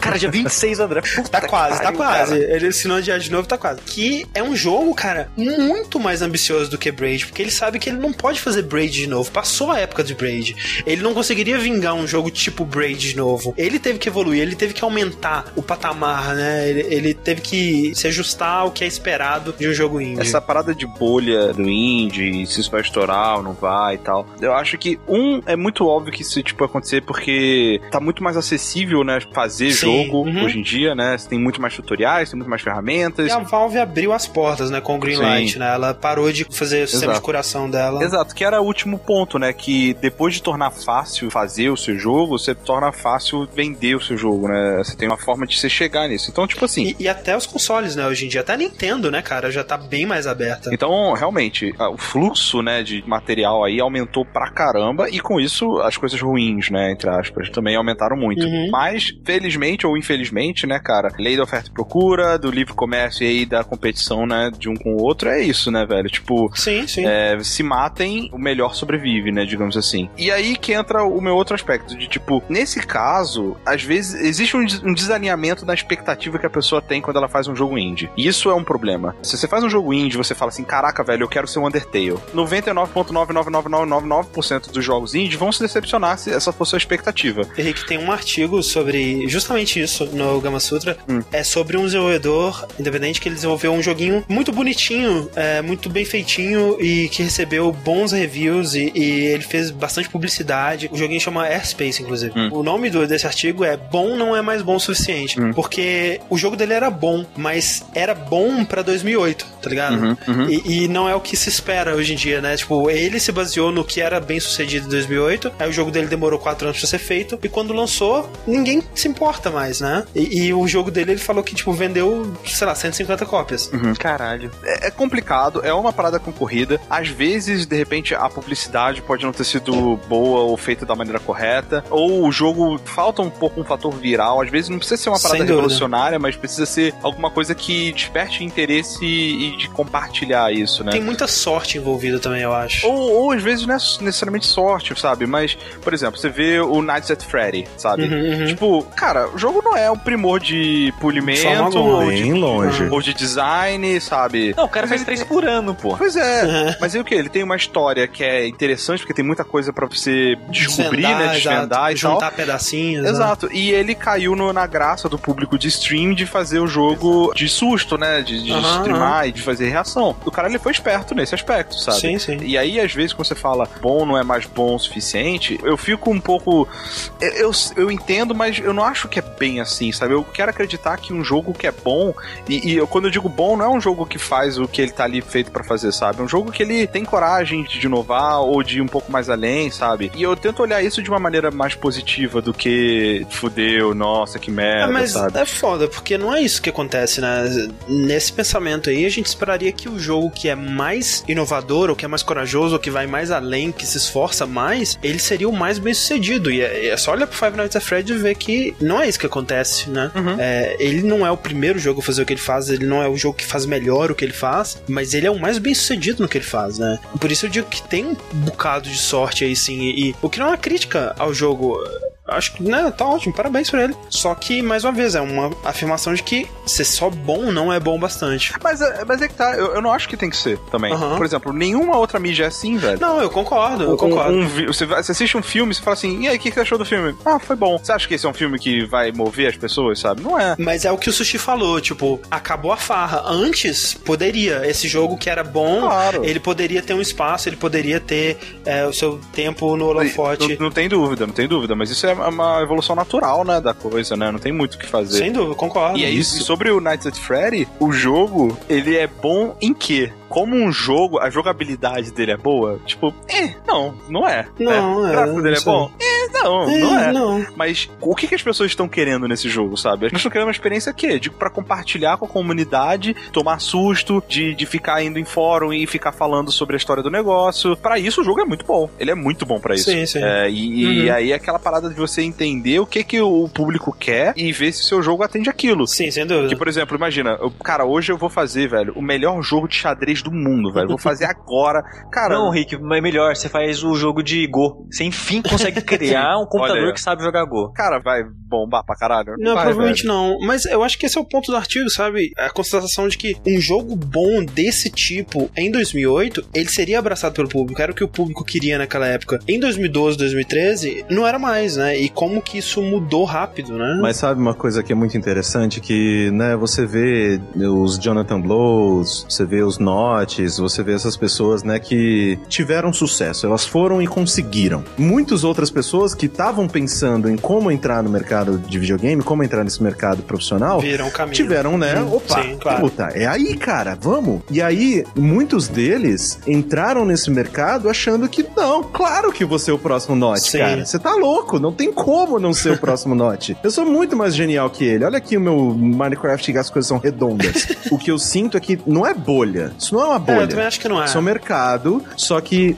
o que muitas dessas pessoas não estavam preparadas é que sim, quando você entra no mercado, a chance de você fracassar é muito grande. Então eu, eu fico com medo de que todas essas pessoas que estão nessa de ah, ser bom não é o suficiente, estavam pensando meio que ah, eu só tenho que atingir este nível de qualidade que ok, eu vou ter o meu lugar ao sol, sabe? Eu acho que nem é esse o caso, eu acho que, então, não sei se, da minha percepção parece que você e o que vocês estão errando o ponto, não sei, mas o que eu entendi que isso quer dizer que ser bom não é mais o suficiente é que tem tanto jogo que para você chamar a atenção de alguém, você tem que ser excepcional. Porque sai 20 jogos por dia e você tem o mesmo dinheiro que você tinha antes de sair 20 jogos por dia. Sim. Então o que, que você vai gastar seu dinheiro? Como tem muito jogo saindo, tem muito jogo bom saindo. Só que você só vai escolher um, que é o excepcional. É, e aí entra aquela coisa, às vezes sorte influencia, às vezes um, um jogo que ele tem mais potencial de viralizar influencia.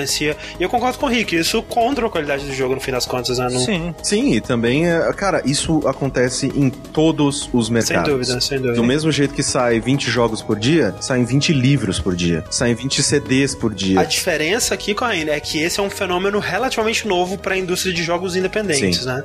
Isso que é o interessante de ver como que ela tá crescendo, evoluindo, a- ao ponto de que a gente passou por uma época onde a gente tinha jogos AAA e os jogos de meio termo, né, que não chegava a ser AAA, Double A, sei lá. E aí esses jogos eles foram desaparecendo, sobraram só os AAA. E aí chegaram os jogos indies e hoje em dia muitos desses jogos indies, eles estão chegando perto de se parecer com AAA, né? Ou com esses Double A, esses jogos que estão um passo abaixo, né? Que muita gente está chamando de jogos Triple I, né? De indie. Sim. Que é o indie, tipo, premium, sinistro, né? Que é tipo The Witness. The Witness. Ou o jogo do Cliff Blesinski, É, né? o- os jogos da. Até o próprio Firewatch eu acho que dá pra entrar Firewatch, nisso. total. Firewatch, Transistor, pra mim é um, é um triple A. Exato, total. Então é, a barra vai crescendo, né? Mas assim, quando eu vejo a pessoa assim, ah, ser bom mais não é o suficiente, eu- a vontade que eu tenho de responder é tipo, bem-vindo ao mundo, cara, real, velho. tipo, sim. Exato. De fato, Exato. se você quer ser o melhor do mundo, você quer receber dinheiro como ah, os melhores do mundo recebem, você tem que ser melhor do que eles, ou, ou- ou- no mínimo igual, ter alguma coisa de diferente, diferencial. E o que eu vejo no futuro é, não é uma bolha, porque eu acho que não vai estourar, mas vai desinflar. Vai ter muita gente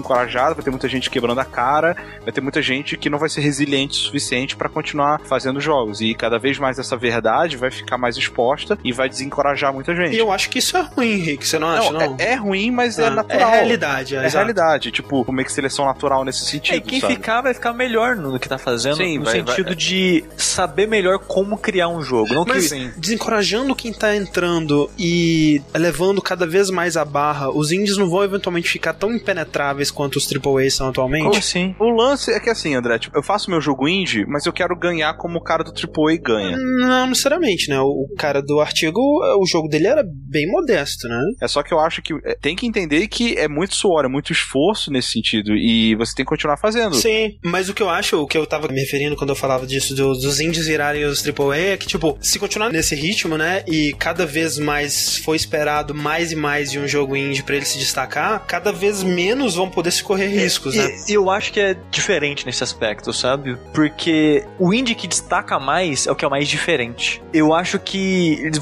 vai ter que ser mais criativo pra poder se É. destacar. Porque o indie, ele não luta com verba, sabe? Com nível de produção, qualidade de produção. Quando você tá procurando um jogo indie, você acaba procurando mais algo mais diferente. Her Story, por exemplo, sabe? E ele tem tanto espaço quanto todos os outros, se a proposta, se o que ele te oferece for bom, porque é só a gente ver, por exemplo, né? A gente vai discutir daqui a pouco o top de cada um. Eu, né, creio, né, do topo da minha cabeça que, sei lá, Undertale vai estar no top de algum de vocês. Undertale tá sendo reconhecido como um produto de qualidade ao lado do Metal Gear, do Witcher. Eu sinto que se o jogo ele tem uma mensagem, se o jogo ele é bom de jogar, ou ele é viciante, ou como vocês já falaram antes, ele é viral. Quando você para e pensa que um Undertale vendeu um milhão, cara, pensa o que é um milhão de pessoas. É muita gente. Tem jogo AAA que não vende um milhão. É... O Tomb Raider demorou meses pra chegar. Demorou, sabe? Então, é, eu, eu acho isso muito foda porque se o seu produto tiver qualidade, não importa se você gastou 10 conto e um saco de jujuba ou se você gastou 50 milhões pra fazer ele. Se ele for bom, ele tende a ser reconhecido e É, também é, ser é aí, é aí que eu discordo, cara. E é isso eu volto na parada do joguinho do cara lá, do bom não é bom o suficiente. Mas ele era só mais um. Não, eu não acho que era. E mesmo se fosse, a resposta não foi proporcional, cara. Ele era bom. Ele era tão bom que eu tentei É, é, procurar é, ele o no negócio Google é- e não achei o jogo. Ex- exato, esse é o ponto. Ele foi ignorado. É que ele tem que ser excepcional, é isso que eu tava falando, né? Mas e esse lance Eu não, de ser é, excepcional. cara, que tá, eu não acho que precisa ser excepcional, entendeu? Eu acho que tudo depende da sua expectativa. Pra- pra- então, mas assim, vender depende. 150, Rick, é, é, pouco, é, é ruim. Exato, sabe? Independente é, da sua expectativa, vender ele, 150 ele tinha é ruim. que vender um pouquinho mais que isso. Se a gente for se guiar por essa ideia de que, tipo, ah, se o jogo for bom, ele vai ser descoberto, ele vai ser... Mas é aí que tá. É- Isso somando a outra parada que você comentou de originalidade, de criatividade, que você tem medo que os jogos indies vão perder isso. Talvez esse jogo, eu não vi ele, só tô supondo. É, Ele é um jogo legal, ele parece um jogo legal, cara. Ele não é só. Mas uma- ele parece um jogo diferente de tudo parece, que você já viu? Não, ele é, não é diferente de tudo que eu já vi, mas ele parece um jogo criativo. Que eu vou te achar aqui. Porque eu acho que é exatamente isso que chama atenção, sabe? Os jogos geralmente ele tem uma coisinha, sabe, que chama atenção. Seja um elemento criativo, seja do gênero pegar as pessoas dessa maneira, sabe? Então eu acho que a criatividade não vai morrer nessa Sim, área. sim, e o que eu tava dizendo não é que esse negócio que, ah, não, se o jogo for bom, ele automaticamente vai ter sucesso. Meritocracia é um mito. É, não é, não é meritocracia porra nenhuma. Tanto, cara, de novo, Friday Nights at Freddy's, sabe? Tipo que é um jogo ruim. Eu não gosto dele, eu já joguei. É ruim. Ele pega um mercado que abraçou ele pra caralho e, porra, que foda, que deu certo, sabe? Nem todo jogo precisa ser um sucesso absoluto. Exato. Se ele, É, se ele se é o pagou. ponto, cara. Exato, se ele se pagou, se ele te deu um bônus, se ele te deu, sei lá, gás pra. Porra, foi legal essa experiência. Eu acho que eu posso tentar mais. Eu conversei com o Saulo, do Saulo Camarote, Chroma Squad e tudo mais. Uhum, Eles tiveram, né, um puta sucesso com Knights of Pen and Paper, né? Que eles tiveram essa sorte, né, de já começar com um jogo que, bum, deu, deu um negócio muito foda. Só que eles têm uma ideologia de trabalho em que eles estão, sabe, eles falam, cara, a gente só quer continuar produzindo, a gente não quer ficar milionário, a gente não quer ficar rico, a gente quer continuar levando a empresa, pagando o salário de todo mundo e se divertindo fazendo o que a gente faz e deixando um legado, pavimentando uma estrada para que outras pessoas do Brasil possam fazer a mesma coisa. Essa é uma mentalidade ideal, sabe? Porque Uhum. teve até um texto que o André linkou na própria pauta, que é de um desenvolvedor. Eu tava lendo o texto, né? Ele comentando que ele já desenvolvia jogo há 20 anos, e de maneira indie, né? E tudo mais. Ele falou que ele vende 6 mil jogos, ele já tem dinheiro pra pagar. Pagou esse que ele fez, tem dinheiro pro próximo. É que ele falou, ó, é que os indies têm a mentalidade de eu quero fazer um jogo AAA. Então quer contratar dublador foda, quer fazer a melhor arte possível, quer melhor é, áudio possível. São muito ambiciosos, né? E nisso acaba deixando o jogo caro, o jogo acaba ficando 4, 5 anos em desenvolvimento e quando sai não paga, porque pagar 5 anos de desenvolvimento,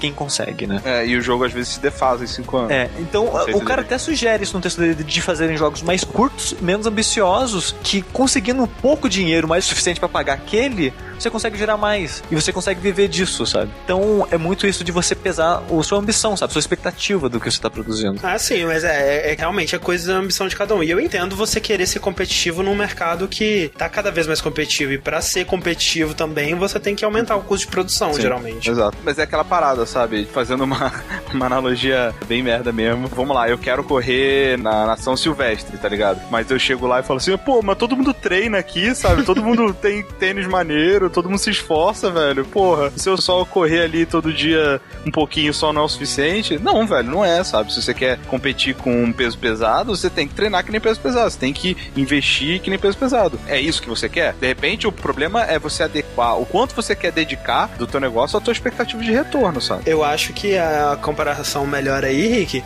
é Rock versus Ivan Drago, tá ligado? Sim. Que você tá competindo com um cara que tem dinheiro pra caralho e você é o Rock perrapado e que vai treinar na, na raça. E aí, às Só vezes. que o Rock, o que, que ele tinha muito mais do que o Van Drago, né? Determinação. Pois é. É, Ele compensou, tá ligado? Não foi um milagre. Ele compensou de outra forma, entendeu? Mas o que o argumento que eu acho que o cara do Airscape deu é que ele foi o Rock e quando ele chegou no Ivan Drago, ele não só não ganhou, como ele nem sequer subiu eu, no ringue. Eu, eu assim, eu não joguei o jogo, mas eu, eu apostaria. Eu apostaria dinheiro de que ele não foi Rock. É, eu tô vendo o vídeo e. Ah, legal. Eu, eu concordo, não é nada demais, mas tipo, eu acho que ele merecia mais de 150 cópias. Não, tá ligado? 150 cópias é sacanagem. Cara, eu não, eu não compraria esse jogo. Também não. Eu também não. Eu também. Aí, ó, tá vendo? pois é, entendeu?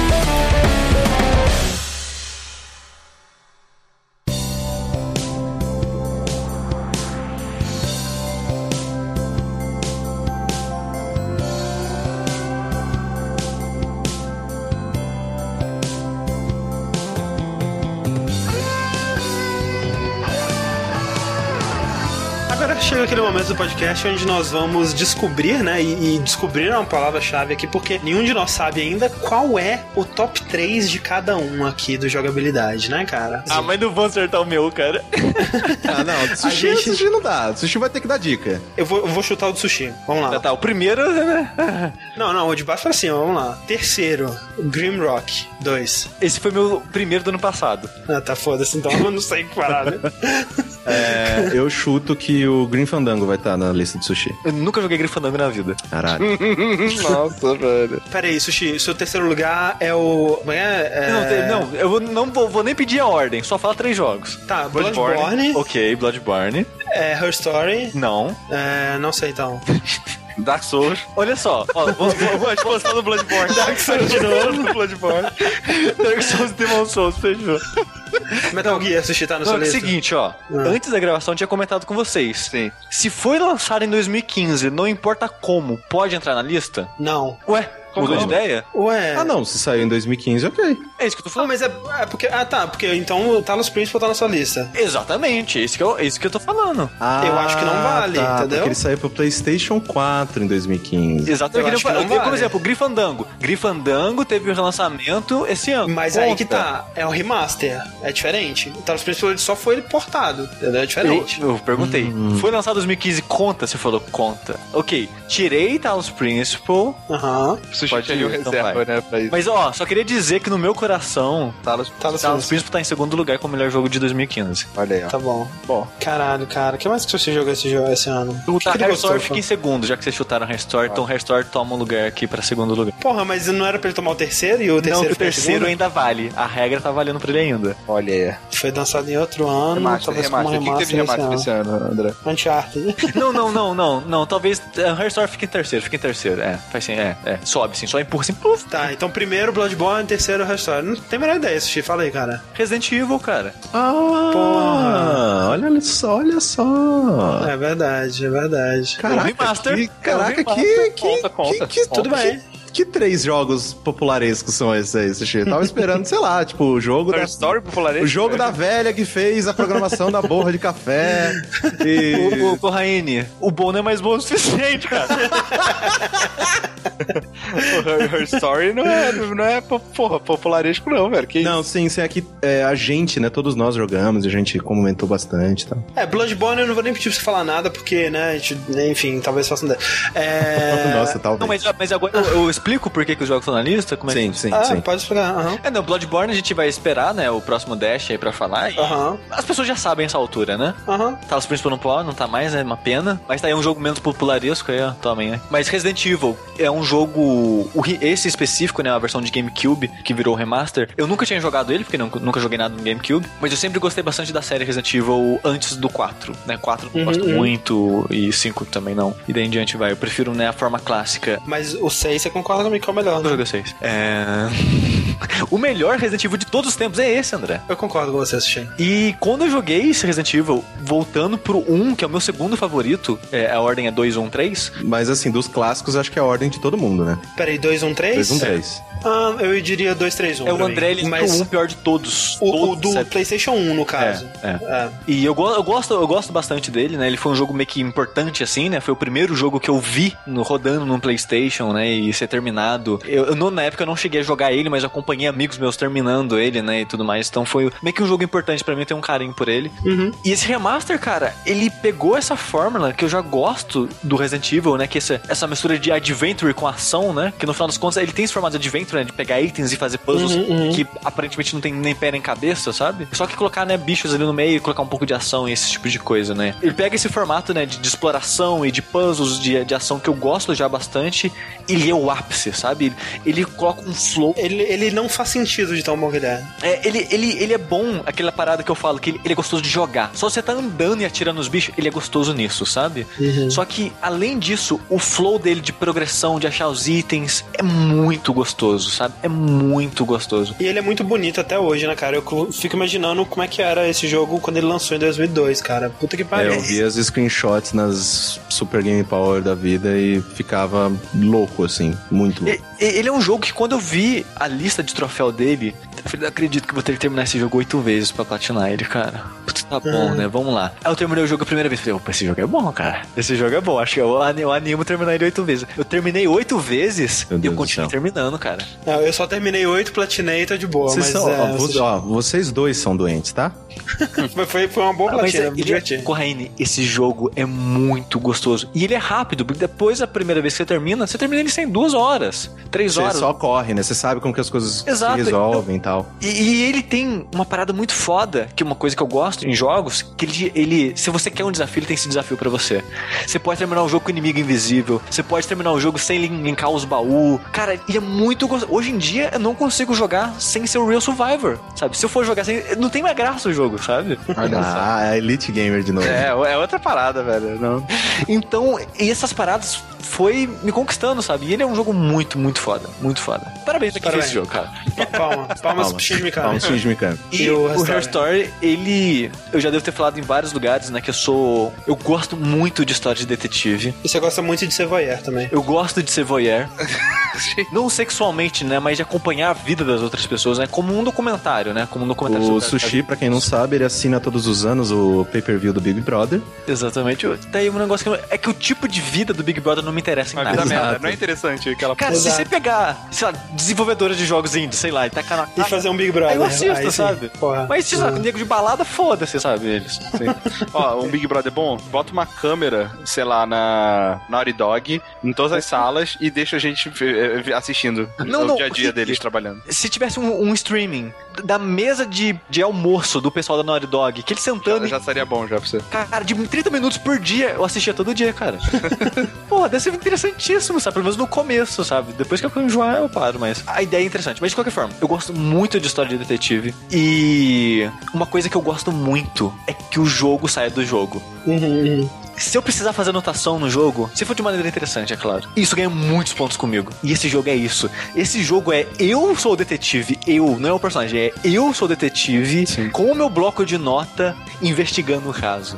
E isso é, pra mim, é foda pra caralho. É, isso é pra caralho. E discussões fora do jogo, né? Eu lembro, acho que pra sempre vai ficar na- na minha cabeça Não, agora. não, eu, aquele já- dia eu a gente- jamais vou esquecer o momento lá no, no último boteco que a gente foi, né? Não, não Exato. foi o último boteco que teve, né? Foi que a gente foi do campeonato, né? Eu esqueci o nome Uhum. específico que ele teve. O Lucha Fest. O Lucia Fest, exato. Que a gente teve a discussão com a Andressa e o marido dela, eu não lembro o nome do marido dela. Danilo, eu acho. Talvez. É, a Andressa e o marido dela, acho que, acho que é Danilo. A gente teve uma discussão que até hoje. Eu, eu provavelmente nunca vou esquecer esse, esse momento. Da gente discutindo sobre esse jogo, sabe? E a explosão de cabeça acontecendo, sabe? Exato, cara, porque a gente tinha uma certeza. Eu e o Sushi, a gente tinha certeza do que, É que a gente era. que tinha essa- gente discutido entre a gente um pouco do jogo. Exato, a gente não, é, é isso que é a Restore.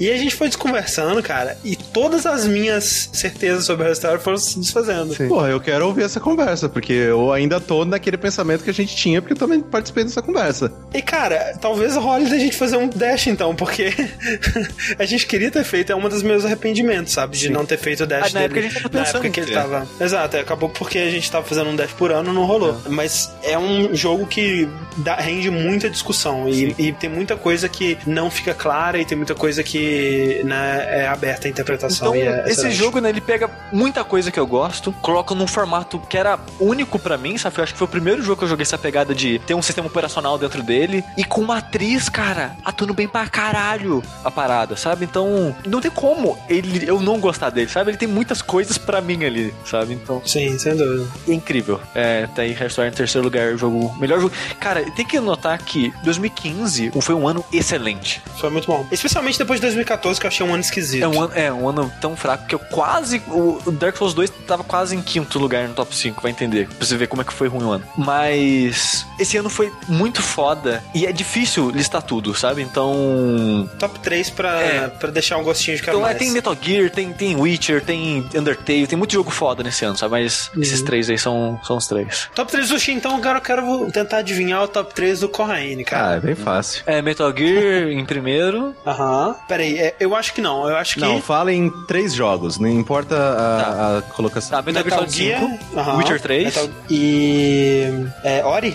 Perfeito. Porra. Olha é, Em terceiro é o Metal Gear. Ó. Oh. Olha aí. Em segundo, é verdade, o primeiro tá o Ori, ele comentou. Em segundo é o Witcher. E o melhor jogo 2015, Ori and the Blind Forest. Olha aí. Assim, eu gravei um podcast com uma outra galera há um tempo atrás e eu falei que o Witcher era o melhor jogo de 2015 e tudo mais. Uhum. Com produto, como, tipo, evento, né? Tipo, o Witcher é uma coisa, assim, obviamente que muito mais... Ele não é uma refeição. O Witcher é um banquete. ele, é um ba... ele é uma refeição é, italiana, né? Que são cinco etapas. Né? cinco... é, tipo, é, o, o Witcher é daquela refeição que você tem um monte de talher e você não sabe qual que você usa.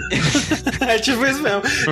tem um talher pro inventário, então, que fudeu, Puta cara. Que aquele inventário. É... E o foda é que assim, você come tanto, tanto, tanto, e é uma comida tão boa, só que chega num ponto em que você fala, cara. Não tô mais com fome. Tipo, não tô mais com fome. Tipo, para de trazer coisa. Você gira a rodinha do, do rodízio pra, pro vermelho, saca? Uhum. Para, só para. Não, não quero mais. Não, picanha, picanha. É, e tipo, e tá lá a Siri te trazendo mais, ó, cupim, cupim. o, o, pro, o problema do Witcher, da refeição gigantesca, é que ele começa com a melhor carne e termina te dando patinho. Não, não, eu, acho. Ah, eu, eu não, eu acho que ele faz assim: ele começa com a melhor carne, que no caso é peito de frango, aí no meio, aí no meio ele te dá umas picanhecas, que nojo, assim, e aí no final mais peito de frango, entendeu? Cara, com o André é tudo errado, né, velho? E no, nossa, aí no rodízio com o André deve ser a coisa mais desesperadora do universo. Bom, então o Witcher ele é aquele jogo que te envolve, você vive nele e sabe, é, é, é, incrível, assim, Witcher, assim, tecnicamente falando, ele é um, jogo, um dos jogos mais bem escritos que eu já vi. Isso é, isso bem é. atuado. Desse, desse gênero, eu acho que o mais bem escrito que eu já vi Não, desse é, gênero. E, e, esse, ele aumentou o nível nisso, né, cara? Uhum, Sim, uhum. assim, de um jeito que, sabe, é, é, é incrível, assim, ele te apresenta personagens, cara, ele te tô... coloca situações, eu lembro do Bloody Baron, eu tenho arrepios, assim. Sim, eu, então, é muito bom. Só de pensar no Cyberpunk, cara. Nossa senhora, é, tipo, fico pau duro aqui. Não. Mas. Você já, já passou não, dessa eu já, já, já, falei isso o ano passado. Antes de jogar Witcher 3. Cyberpunk 2077 é o jogo que eu mais espero na minha vida. E depois de ter visto o quão bem esse, jogo, esse jogo é escrito, puta que pariu, cara. A decepção vai ser tão grande se é, então, Witcher é tudo isso, assim. Metal Gear, que nem a gente já discutiu antes, eu acho ele o melhor jogo de ação que eu já joguei na minha vida. Nenhuma uhum. jogabilidade foi tão é, perfeitamente redonda de um jeito que ela se adapta às missões e. E é gostoso de jogar, gostoso, né, cara? Vai é gostoso. Quando você faz as coisas e, tipo, tudo dá certo, você se sente o cara mais pausudo do mundo. Você se sente aquela pessoa incrível, e, tipo, yeah, vai, deu o cavalo certo. caga, o carro roda e você mata os caras. É, é, é, lindo, assim. E, é, e Metal Gear é a minha franquia favorita, então ver finalmente um jogo que sempre me trouxe só uma história muito interessante, uma jogabilidade competente, dessa vez me trazer, assim, uma... Foi contrário. Joga... É, uma jogabilidade, tipo, perfeita, impecável e uma história competente. Assim, que tipo, ah, ok, me divertiu, foi bom, foi bem construída do jeito que ele, tem, ele conseguiu e ok. Só que o Ori, ele para mim, primeiro que ele me traz muito, ele me pega muito na nostalgia, né? Porque eu sempre fui jogador de console, então, né, eu, uh, jogos em 2D, eu tenho um carinho muito grande por eles, assim, jogos em 2D, de você, Metroid, Castlevania, esses jogos assim, fizeram muita parte da minha vida e na minha opinião, tanto que no ano em que saiu o Rayman Origins, eu meio que quase coloquei ele como meu jogo do ano. Só que hum. o problema dos Raymans para mim foi que, tipo, o Origins saiu em 2011, que foi o mesmo ano do Skyrim, e o Legends saiu em 2013, que foi o mesmo ano do The Last of Us. Então, uhum. tipo, eles sempre estavam ali, né? Tipo, ah, meu Deus, eu não vou conseguir. E esse ano não dá, cara. Assim, Ori para mim é o melhor jogo 2D que eu já joguei na minha vida. Ele tem a melhor jogabilidade, assim, É foda. mais refinada e, além de ter uma jogabilidade refinadíssima e bons poderes, boas mecânicas, né? A jogabilidade dele é incrível. Ele ainda é um dos jogos mais bonitos que eu já vi na minha vida. Não faz sentido o quanto que ele é bonito. E ele tem uma trilha inacreditável. Quando a gente comentou sobre o Ori no Vértice, eu comentei que, tipo, jogos indies, geralmente, né, eles têm limitações e um bom jogo indie, ele vai saber onde focar, né, e o que que ele vai ceder, né? Às vezes o jogo, ele tem uma jogabilidade fodástica, mas aí ele sacrifica o visual, né? E aí um jogo indie que é super bonito, geralmente ele não vai ter uma jogabilidade tão legal assim. E o Ori, ele é todas as coisas. Cara, é- é, ele, ele- não perdeu nenhuma Ele, luta. ele girou o D20, tipo, 20, 20, 20, 20, 20, 20, 20. Ele usou a. Pedra filosofal, ele não pela- respeitou. pedra filosofal, não respeitou a equivalente. Não. É inacreditável, cara. Esse jogo, assim, eu não canso de recomendar. E vendo, né, que essa na semana passada, de quando a gente tá gravando esse podcast, rolou o Awesome Games Done Quick, ver a speedrun dele, É muito maneiro. é, não só pela né, habilidade dos caras, que é inacreditável, mas ver esse jogo rodando na minha frente de novo, deu uma saudade que nenhum outro desses outros três que eu coloquei na minha lista me dá. Assim, eu olhei Uhum. ele rodando, tipo, veio tudo de volta e eu, eu preciso jogar isso de novo. Então, É muito maneiro. Ori, melhor jogo de 2015. Maravilha, eles do Corraine, eu quero saber do Rick. Não, não, que, não, a gente tem que Não, não. acertar a É. lista do Rick. Exatamente, a gente vai tentar acertar eles do Rick. Ó, do Rick, é, é um jogo só, né? Undertale? Só, só um detalhe. Eu acho que na lista do Rick tem Ori. Uhum. Tem Undertale e eu acho que. Esse, esse é o difícil. Esse eu, eu mesmo tive dificuldade pra, pra, pra sacar. Eu não sei se tem Witcher, se tem. Hum. Eu tenho uma lista é, que não é meu top 3, mas é jogos que poderiam estar no top 3, mas eu não terminei ou alguma coisa aconteceu que me impediu de terminar. Metal Gear 5 tá nessa. Tá nessa, Metal Gear 5 tá nessa, Witcher também tá Witcher nessa. 3 tá nessa. Fuck. E Tales from Borderlands tá nessa lista. Olha Esse aí. é meu top 3 que não, não, não teve como, né? Ai, É, pro- provavelmente algum desses, se eu tivesse terminado o completo jogo, ele teria papado alguém que tá na minha lista atual. Witcher 3, porque eu só tive um, um computador bom o suficiente pra jogar ele muito perto do final do ano, e aí não sem chance de eu terminar esse jogo a tempo. Metal Uhum. Gear 5, porque roubaram meu PS3 com ele dentro. Que merda, né, cara? Eu tava jogando, tava adorando o jogo, aí roubaram o PS3 com ele dentro, então não deu. E Tales from Borderlands, porque bateu uma preguiça foda mesmo de jogar. É, Faltava um episódio só aqui. é, eu- mas eu tava adorando. E isso me, me, me fez ter dificuldade de escolher o terceiro da minha lista do top 3. Caralho, eu não Cara, faço o que, que ideia, o Rick sempre joga? Sei lá, NBA. Não, não, não é um jogo de esporte. Cancolé. Não é um jogo de esporte. Cancolé. Também não é Cancolé, não. Aquele jogo que. que, que- Não é Collection, não. aquele jogo que as meninas são, são É. um navio de guerra. Não, não é jogo. Caraca, não sei, Rick. O meu terceiro spot, né? O primeiro. Não, vamos lá, vamos fazer então. vamos fazer então do primeiro pro terceiro, que acho que fica mais emocionante. É, lá. porque a gente não sabe o terceiro. É. Primeiro lugar, Undertale. Olha. Olha aí. E se quiserem saber mais sobre a nossa, nossa experiência com Undertale, por favor, ouça o podcast. Tem três horas de, de por que que Undertale é tão Exato. fantástico. Segundo lugar, Ori and the Blind Forest. Que, cara, neck neck, assim, foi difícil escolher o primeiro lugar, hein? Porque isso que o Caio todo já falou é muito real. E eu só adicionaria tudo, todo essa, esse argumento, a parada que o, o Ori and the Blind Forest, ele me faz me sentir elite gamer por um pouquinho, sabe? ele, ele me faz sentir assim, caraca, deve ser assim que o Sushi se sente em todos os jogos. Porque As toda sessões vez que de eu... perseguição, quando você faz tudo certinho, Sim, é não, um não- orgasmo. Não, cara. e não só isso. Podcasts que eu, que eu respeito, sabe? Tipo Giant Bomb, ou out- outras pessoas falando que, tipo, o problema do Ori é que ele é muito difícil e que eu não sei o quê. Eu falei, caraca, velho, eu consegui zerar esse jogo, velho. E, tipo, não, foi tão difícil assim, não, sabe? Pessoal falando que ele tá no mesmo nível do Super Meat Boy. Nem fudendo, não, cara. mas eu, eu, eu não discuto, sabe? Eu só Não, falo, ok, é. se você tá falando. Eu zerei, ó. hã? Hã? Aí, ó, zerei ele, cara. Anyway, ah, ele me faz sentir bem nesse sentido. Mas todo o resto é verdade. E em terceiro lugar, olha só. Opa, rufem os tambores. Hotline Miami 2. Olha aí, cara. Ah, Joguinho, Isso, porra. isso eu nunca ia chutar porque eu achei, né? Ah, mas você tá na minoria. Não, não sei não, cara. Do nosso podcast Ah, você tava. É. É. Jogão, velho. Jogo bom, cara. Divertido. O único problema dele é que ele é longo demais. E é só, cara. De, sim, no, no geral é É, e isso. janela, né? dele. E outras coisas. É, mas, tipo, já, já foi tanto tempo que não, sabe, não, não me parece tanto problema assim mais. Assim. Não machuca mais o coração. Sobrou só. E outro que, se você quiser saber mais, né, tem lá no nosso, nosso dash sobre É ele. verdade. Verdade, é verdade. E, tipo, essa é a parada. Jogos que são irritantes nesse sentido, mesmo depois de um certo tempo, o que você lembra é da parte chata dele, né? Você fala assim, caralho, Uhum. velho. é. Mas assim, Da agora. vez, da vez que ele, ele travou na última sala da fase mais difícil do jogo duas vezes comigo, eu tive que fazer. Pois é, exato. É o, que, é o que fica gravado na tua, na tua pele. Ah. Pra mim, não. Pra mim são as partes da história que são muito boas, são ah, algumas máscaras que são muito Detetive divertidas. Pardo sendo Detetive Porra, velho, Pardo. Detetive Pardo. é, a última fase que é fantástica. A, a música do Carpenter Brut Porra, lá, velho, a subindo o trilha sonora, puta que pariu, velho, desse jogo. Vai se fuder. É, então, assim, memórias boas sobraram no Hotline Miami 2. Ele é o terceiro da minha lista. Maravilha. Ele, se eu fosse fazer um. Acho que top 5 até ele estaria aí. na minha lista. Beleza. É. Se eu fosse fazer um top 100, ele ia ficar de fora.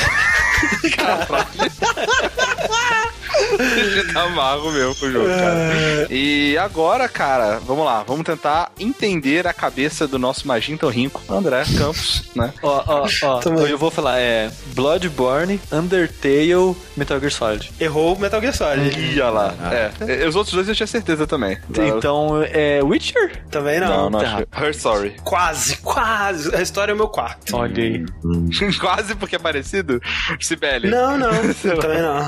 não. É quase porque ficou disputando Ah, tá, ali. sim, A história quase foi o terceiro. Entendi, entendi. Ah, Life is Strange. Life is Ah, Strange, lá. olha aí que coisa, rapaz, que coisa. É, e isso foi uma decisão difícil porque eu, eu acho o Her Story um jogo muito importante, muito inovador, né? Muito criativo, muito corajoso, né? De fazer um jogo do jeito que ele faz, sem confiar tanto na atriz e tal. Eu acho ele um jogo muito mais importante que o Life Strange. Só que a experiência de Life Strange pra mim, ela se estendeu durante todo 2015. Eu tava pensando em Life is Strange por 2015 quase inteiro, assim. E por muito tempo, Life Strange seria o meu jogo do ano. Ele só não foi porque o quinto episódio específico pra mim não funciona. Ele tem muitos problemas e muitos furos, assim, pra mim. Tem muita coisa que é forçada naquele quinto episódio que eu teria outras soluções muito mais simples, menos dramáticas. Mas ainda assim, cara, é, a história que ele conta, os personagens, a, a realidade que ele passa, assim, e isso de um jogo que é claramente escrito, é, é, adolescentes americanos escritos por um francês de 40 anos. Meninas adolescentes, né? Exato. Mesmo com essas limitações, a verdade dos personagens e o drama que eles passam é muito real pra mim. Muito disso por causa das interpretações, muito disso por causa da tridimensionalidade dos personagens. As pessoas falam que, tipo, ah, a Chloe é um personagem insuportável, que personagem chato, não sei o que lá. Ela é, cara, mas ela tem por que ser assim. E essa faceta dela é muito real, assim, pra mim. E é uma faceta que eu entendo por que, que ela é assim. E eu, eu gosto muito do personagem dela Chata pra caralho. chata, chata como um adolescente que passou pelo que ela passou na vida, invariavelmente seria. O mundo que eles criam, é aquela, aquele realismo mágico, toques de realismo mágico, que eu gosto tanto no Kentucky Route Zero, por exemplo. Presentes aqui, é um jogo lindo visualmente, né? Por mais que animações faciais não funcionem muito bem, mas é um jogo visualmente lindo. E os outros dois, a gente já falou bastante sobre eles, né? Undertale, um podcast, e é, o Bloodborne, um podcast que virá ainda é, esse mês. Fica aí meu top 3. Em primeiro lugar, Undertale. Em segundo lugar, Bloodborne. E em terceiro lugar, Life is Strange. Bem. Que ano, hein? Que ano, cara. Que ano. E é legal que. Não, é, ano é outro jogo, pô. Ano o André não gosta. É, ano. Mas é bom. Mas o, o que eu acho bacana é que tem o Undertale aí que, né, teve em- na, Repetiu, repetiu é. o Bloodborne também, mas Foram os únicos dois que repetiram. né, vários jogos, né, que cada um colocou aí na sua própria lista e tudo mais. Isso eu acho Ah, não. O Ori também repetiu. o né? Ari também repetiu. Só que mesmo assim, tipo, né, a gente tem uma lista aí bem plural, que eu acho bem É bacana. Muito bacana. Eu queria deixar mais, o Significa- André não deixou.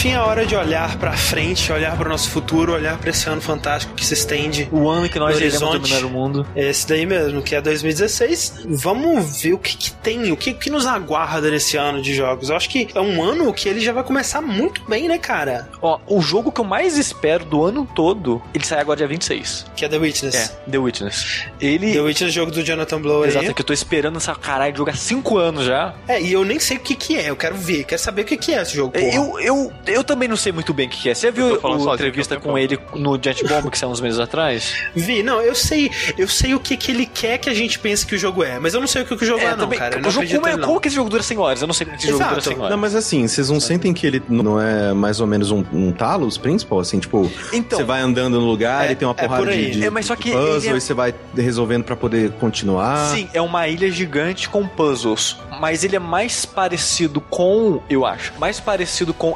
Antichamber que Talos Principal. Hum, tá.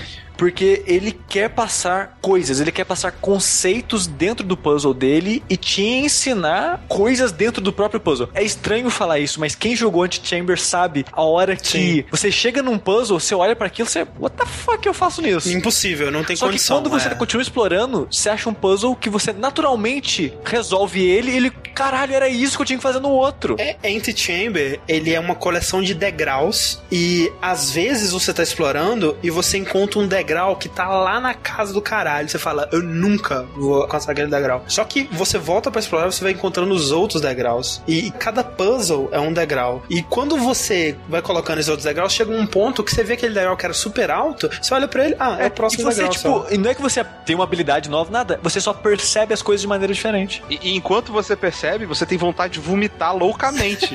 É, o, o Antichamber não me pegou. Caraca, velho. Tipo, Não, eu acho eu, eu, tô- fantástico, eu, cara. eu tô- eu sou muito animado pra jogar um anti-chamber que não, tem- não me faça querer vomitar, cara. Sério. Cara, Antichamber é excelente. Eu gostei, gostei É muito excelente, de cara. The Witcher vai ser isso sem o vômito. É. Porra, então, tomara, ó, velho. puta, ótimo. E, e- e aí o do, se o do Sushi, é, o jogo que ele mais espera do ano tá em 26 de janeiro. O meu tá logo em seguida, 9 de fevereiro, que é o Firewatch. Olha aí. Firewatch tá na minha lista. Tá, com é de certeza. longe o que eu mais espero. E faço uma aposta aqui de cara, estará em na minha lista de melhores do ano. Ih, eu gostaria mas sem nem jogar, velho. estivesse. Faz Eu- isso eu- é o cara, Funny e eu não gosto. Eu acredito, cara. eu acho que vai certeza. Eu tenho quase certeza que ele vai ser bom, cara. Eu não gosto de dizer isso, mas eu gosto de ter esperança que vai ser. É, exatamente. A minha esperança é tão forte que eu acho que ele vai estar na minha lista. Porque, cara, que jogo lindo e na mão de pessoas que, né, na mão dos roteiristas do, da primeira temporada de Walking Dead, do artista, do designer vivo que eu mais respeito, que é o Ali Moss. E, puta, cara, tem tudo pra ser foda, assim, sabe? Então, eu não vou nem tentar descrever o que é Firewatch aqui, mas é basicamente Que é um Gone Firewatch? Home. É um, é um Gone Home na floresta, basicamente. Tipo isso. Hã? Eu tenho um que vai chegar aí em fevereiro, que eu tenho Ah. certeza que não deve estar na lista de nenhum de vocês, Tá que sim. é XCOM 2, velho. Porra. Olha aí. XCOM 2 aí, caraca, velho, o jogo parece estar lindo. É, um, muito é um jogo bonito. que eu quero jogar porque eu gostei bastante do primeiro, gosto de Tactics, mas não tô, tipo, hypado pra ele nem Pô, nada. eu, eu não tava, cara, até eu começar a ver alguns vídeos, ver a galera jogando preview, assim, pô, o jogo parece estar muito maneiro, velho, porque a Firaxis, ela foi muito esperta de mudar meio que só o que era necessário, sabe? Porque o XCOM em si, ele já é muito fechadinho, ele não precisa mudar muita coisa, mas aí ela decidiu acertar algumas pontos, melhorar o gráfico, melhorar a inteligência artificial, botar uns elementos que vai deixar a estratégia mais interessante e facilitar é, mods, sabe, no jogo. Então, tipo, Uhum. ela mudou só, só o que era. Então, gente, vamos botar aqui essa, essa cobertura aqui, essa cerejinha aqui, acertar essas arestas e tal. E aí, XCOM 2, é, divirtam-se. E é o que Uhum. eu tô esperando bastante, cara. Eu acho que vai ser muito foda. Um desse ano que eu tô esperando absurdamente, assim, de verdade, e que, querendo ou não, é meio que chovendo molhado, porque eu sei que muita gente também tá esperando, é o Uncharted. Porque Uncharted. eu quero muito ver a nova linha que o Uncharted vai, né? Porque tá em mãos diferentes. Aham. Então, sei lá, Uncharted também é uma das minhas séries, assim, favoritas, mais divertidas, assim, dos momentos mais divertidos que eu tive em videogame, assim, descerebrado, pra, de dar risada, de ficar, meu Deus, eu não acredito que esse prédio tá caindo, eu tô dentro. Eu, então, eu tô muito, muito, muito animado com Uncharted. É, o que eu acho, o que eu acho interessante do Uncharted é que ele tá nas mãos dos dois caras do The Last of Us. É, e do Uncharted 2 antes de mais nada, né? Mas sim, do The Last of Us. E o Uncharted 4, ele é um Uncharted de pessoas que passaram por The Last of Us, entendeu? E, tipo, ele vai ser informado pelas lições aprendidas em The Last of Us. E isso me anima muito, cara. Eu acho que tem muita coisa maneira no The Last of Us que funcionaria no Uncharted. Com certeza. E também tem aquele tom de despedida, né? Total. Que, né, em diversas entrevistas eles já disseram que vai ser o última aventura do Nathan Drake, então eu. Caralho, Sully, por favor, você aguentou todos, velho. Não morre esse cara. Sobreviveu tanto, tanta merda. 27 de abril nós vamos descobrir.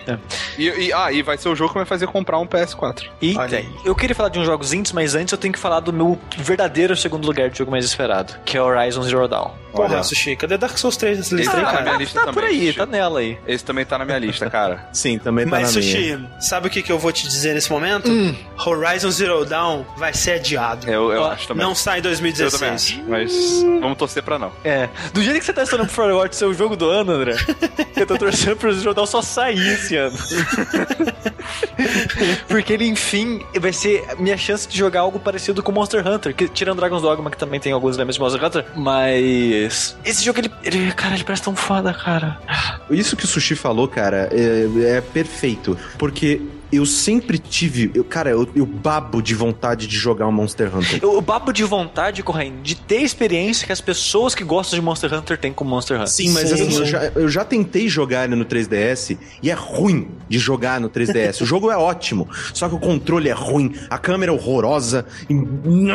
Então eu queria muito, muito ter essa experiência de, cara, eu vou caçar. Eu quero caçar esse monstro. Joga Dragon's. Dogma, vai sair agora, semana que vem, joga. Puta, eu preciso muito de um jogo assim. É, abril vai ser um mês ótimo, assim, acho que abril, fevereiro, assim, pra mim tá, tá 10 de 10, porque abril, 5 de abril, pra mim tem o motivo real de eu ter comprado um Xbox One, que é o Quantum Break, Ah lá. que é um jogo, o novo jogo da Remedy, né, que é o pessoal do Max Payne e do Alan Wake. Eu gosto muito do tipo de história que eles contam, do tom da história deles, do senso de humor deles, e essa história, ela, ela parece muito maluca, assim, ela, ela tem aquele nível de produção triple A pra caralho, assim, né, inclusive até episódios em live action mesmo, que vão tocar entre os capítulos do jogo. E dentro do jogo, ele parece interessantíssimo, né, parece aquela pegada de shooter, né, com cover, mas com elementos de controle temporal, né? Você tem uma granada que é uma bolha do tempo, que tudo é, no raio da granada fica desacelerado, né? E você tem, já vi no trailer eles contando é, histórias através de time-lapses dentro de cenários, assim, Sim. que eu achei uma coisa fantástica, E cara.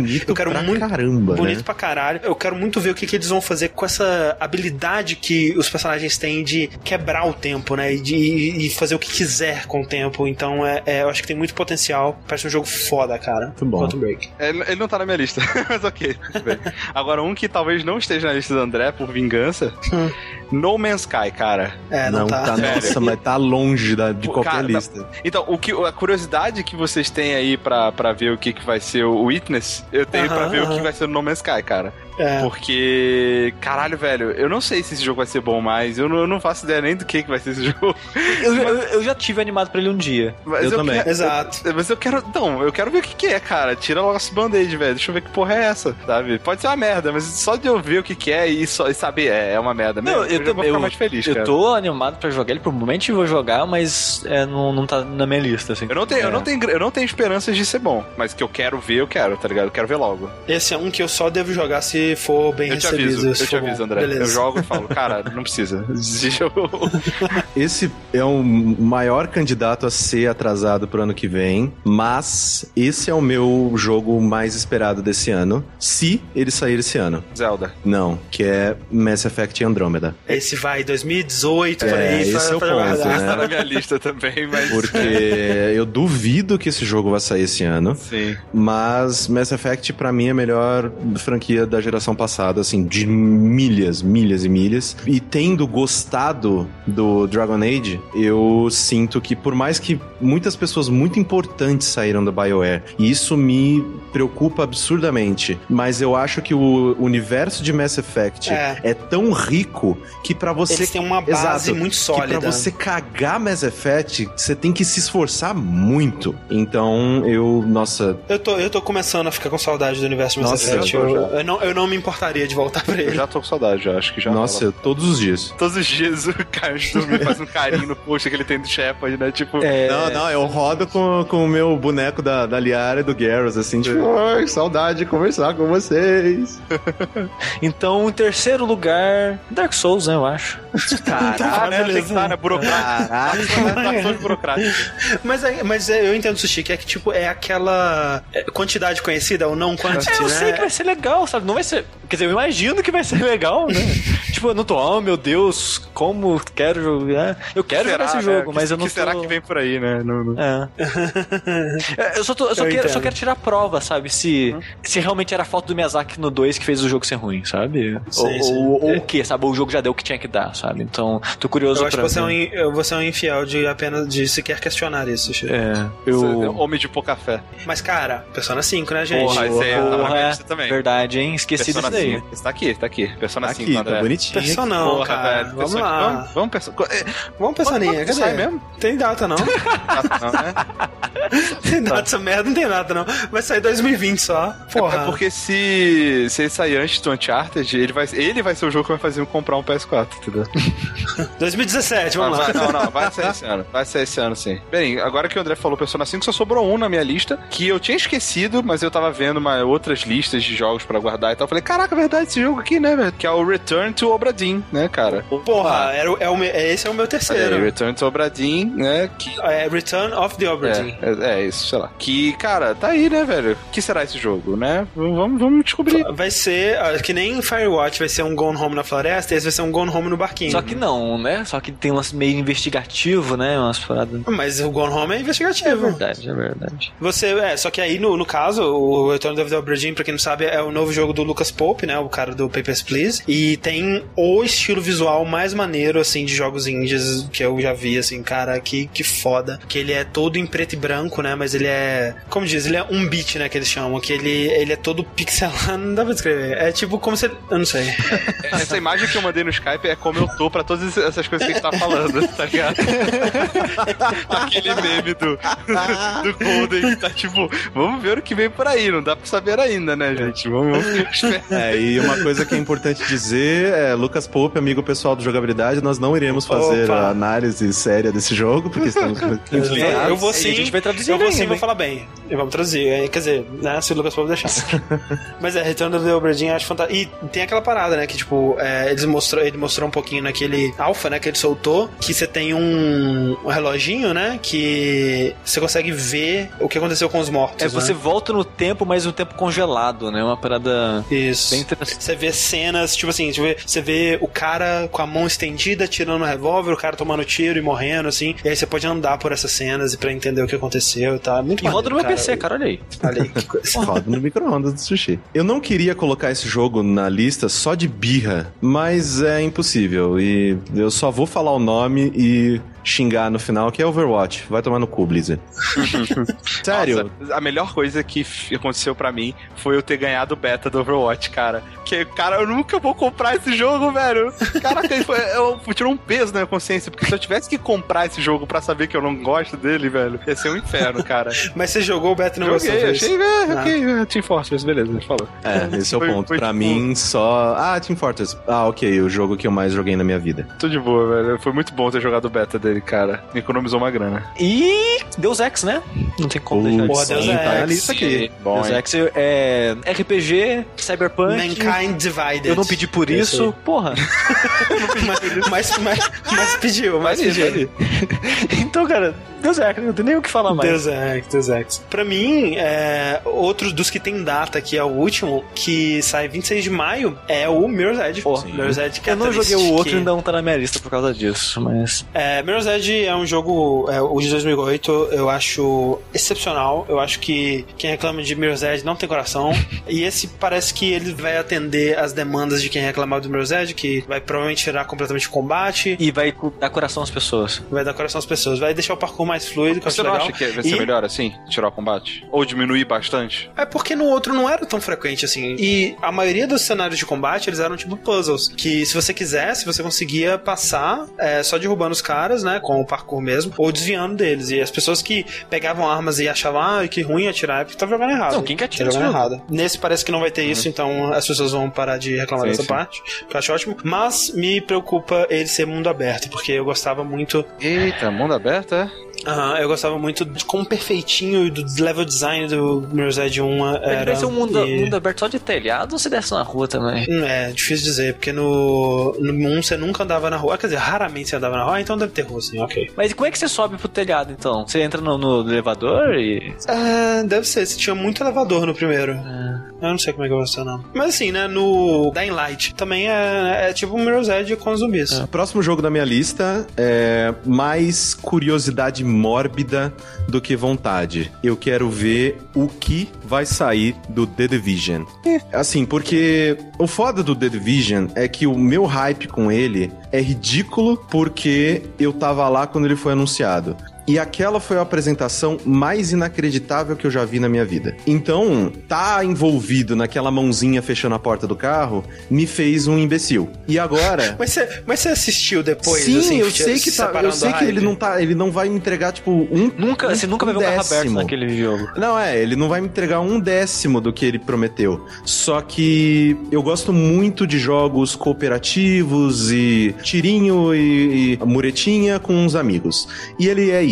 Então eu ainda tenho sim um pouco de esperança de Mas, que. mas uma coisa é, eu vou ter dubladores ruins falando, fingindo ser meus amigos ali, falando essas coisas. É, não sei se dubladores ruins, né? Porque geralmente eu jogo com uns amigos que me xingam o tempo todo. Mas, então, sei lá, eu ainda tenho uma curiosidade mórbida por The Division e eu espero que ele cumpra 10% do que ele me prometeu, que já é coisa pra caralho. Falando em curiosidade, né, um jogo que eu tô muito curioso pra ver como é que ele vai ser, é o Hellblade. Ah, é sim. Pois é, Hellblade. Porque ele é de um estúdio que eu gosto bastante, que é o Ninja Theory, Que fez aí o DMC. que é o meu Devil May Cry favorito, É, e o Enslaved, que é um jogo... É aquele jogo que você sabe que é falho, mas as coisas que ele faz bem compensa, sabe? De qualquer forma, é um estúdio que eu gosto, sabe? Ele não é o melhor, não é um, não é um Naughty Dog, sabe? Que, meu Deus, é o melhor estúdio do mundo, mas sempre que ele anunciar um jogo, eu vou estar curioso pra ver o resultado daquilo, sabe? E, inclusive, é importante dizer que no canal do YouTube do, da Ninja Theory, eles estão lançando diversos episódios, assim, de um mini documentário sobre o desenvolvimento do jogo,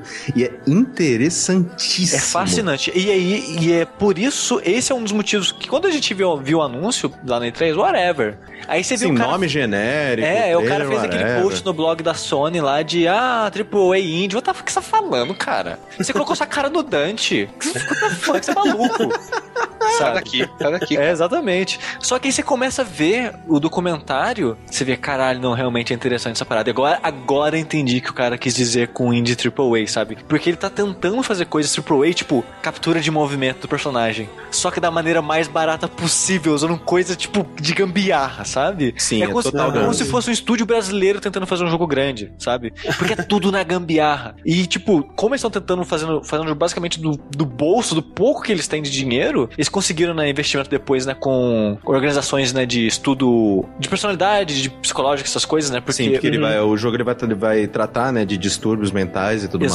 Exato. Então ele conseguiu, né, um, um, um de uma graninha, né, de organizações que, que tratam disso, né, que falam sobre isso, que querem trazer é, atenção pra esse tipo de assunto, né. Então ele vai ser um jogo de uma personagem só, então só vai ter captura de movimento de uma personagem, dublagem é mais barato, né, mas só vai ter uma personagem. Então você vai vendo vários elementos deles da economia, você vendo, caralho, os caras tão ralando e os caras tão tirando leite de pedra aí, sabe? Uhum. E, é- e é muito fascinante ver esse processo e eu quero muito ver o resultado disso, sabe? Então tô muito É. curioso pra ver esse jogo pronto. Outro que, assim, o meu hype ele nem é tão grande, mas por ter gostado tanto do anterior, zoei o André naquela hora, mas eu sei que ele vai ser um bom produto, é o Fire Emblem Fates, que Ah, sim. é, né, eu gostei muito, muito, muito do anterior, e eu quero, né, coisas novas pra jogar no meu 3DS. É, deve ser a última coisa. Exatamente. Ou não, última coisa não, porque eu ainda tenho que jogar o Bravely Second. É, Ah, sim, é verdade. Que eu não tenho ideia quando sai. Maravilha. Eu tenho dois jogos aqui que eu espero por eles, mas eu não acho que eles vão sair em 2016. Primeiro, como eu disse, Zelda. Sim. Eu gostaria de acreditar que ele vai, mas no fundo da minha alma eu sinto que alguma coisa vai acontecer com esse Zelda que ele só será lançado para para o próximo console da Nintendo, o NX, né? E eu não acho que vai ser uma situação tipo é, né, o que aconteceu com o, o Twilight Princess. Eu acho que ele realmente essa, vai essa odiar. pivotada já rolou, já rolou, só que a gente não sabe ainda. Já tá rolando há um tempo. Eu acredito que a gente teria visto mais coisas sobre esse Zelda se ele fosse lançar esse ano. Tudo bem que pode ser que,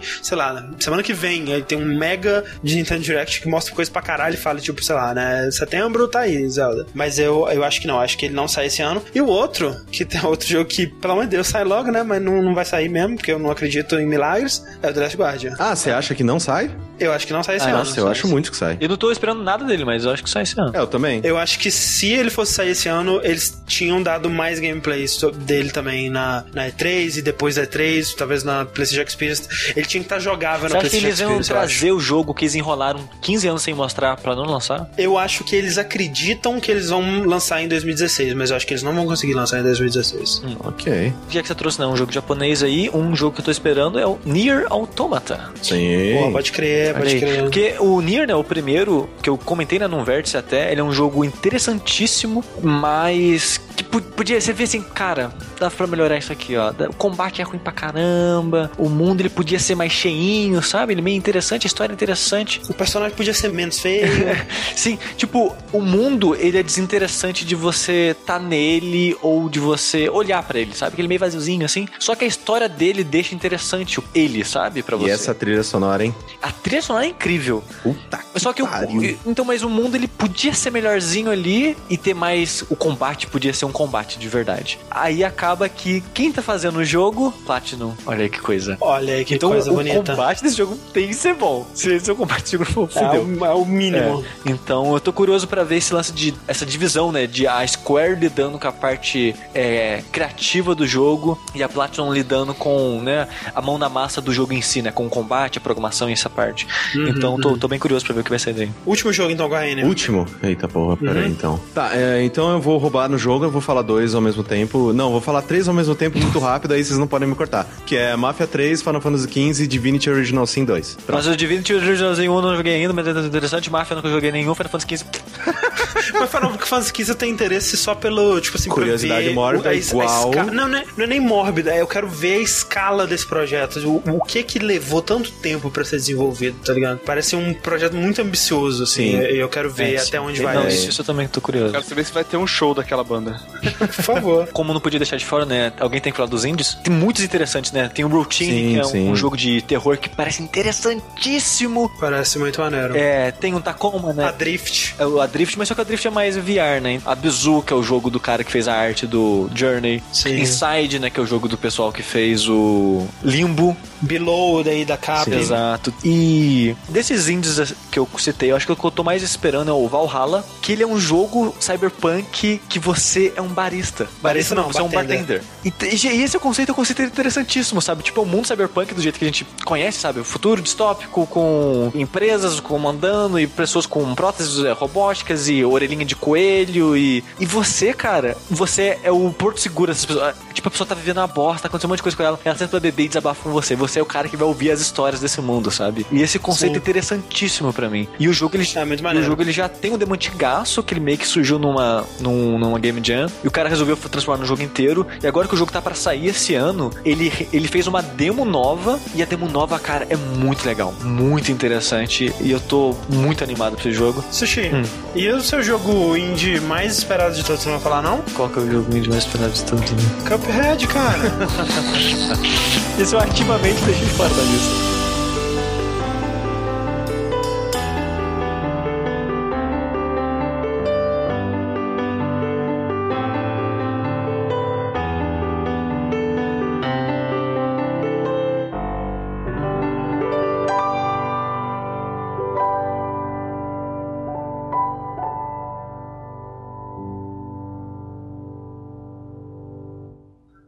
Vocês perceberam que a gente esqueceu completamente de falar de VR? Caralho. Cara, vamos ver o que vem por aí, não dá pra saber ainda, né? E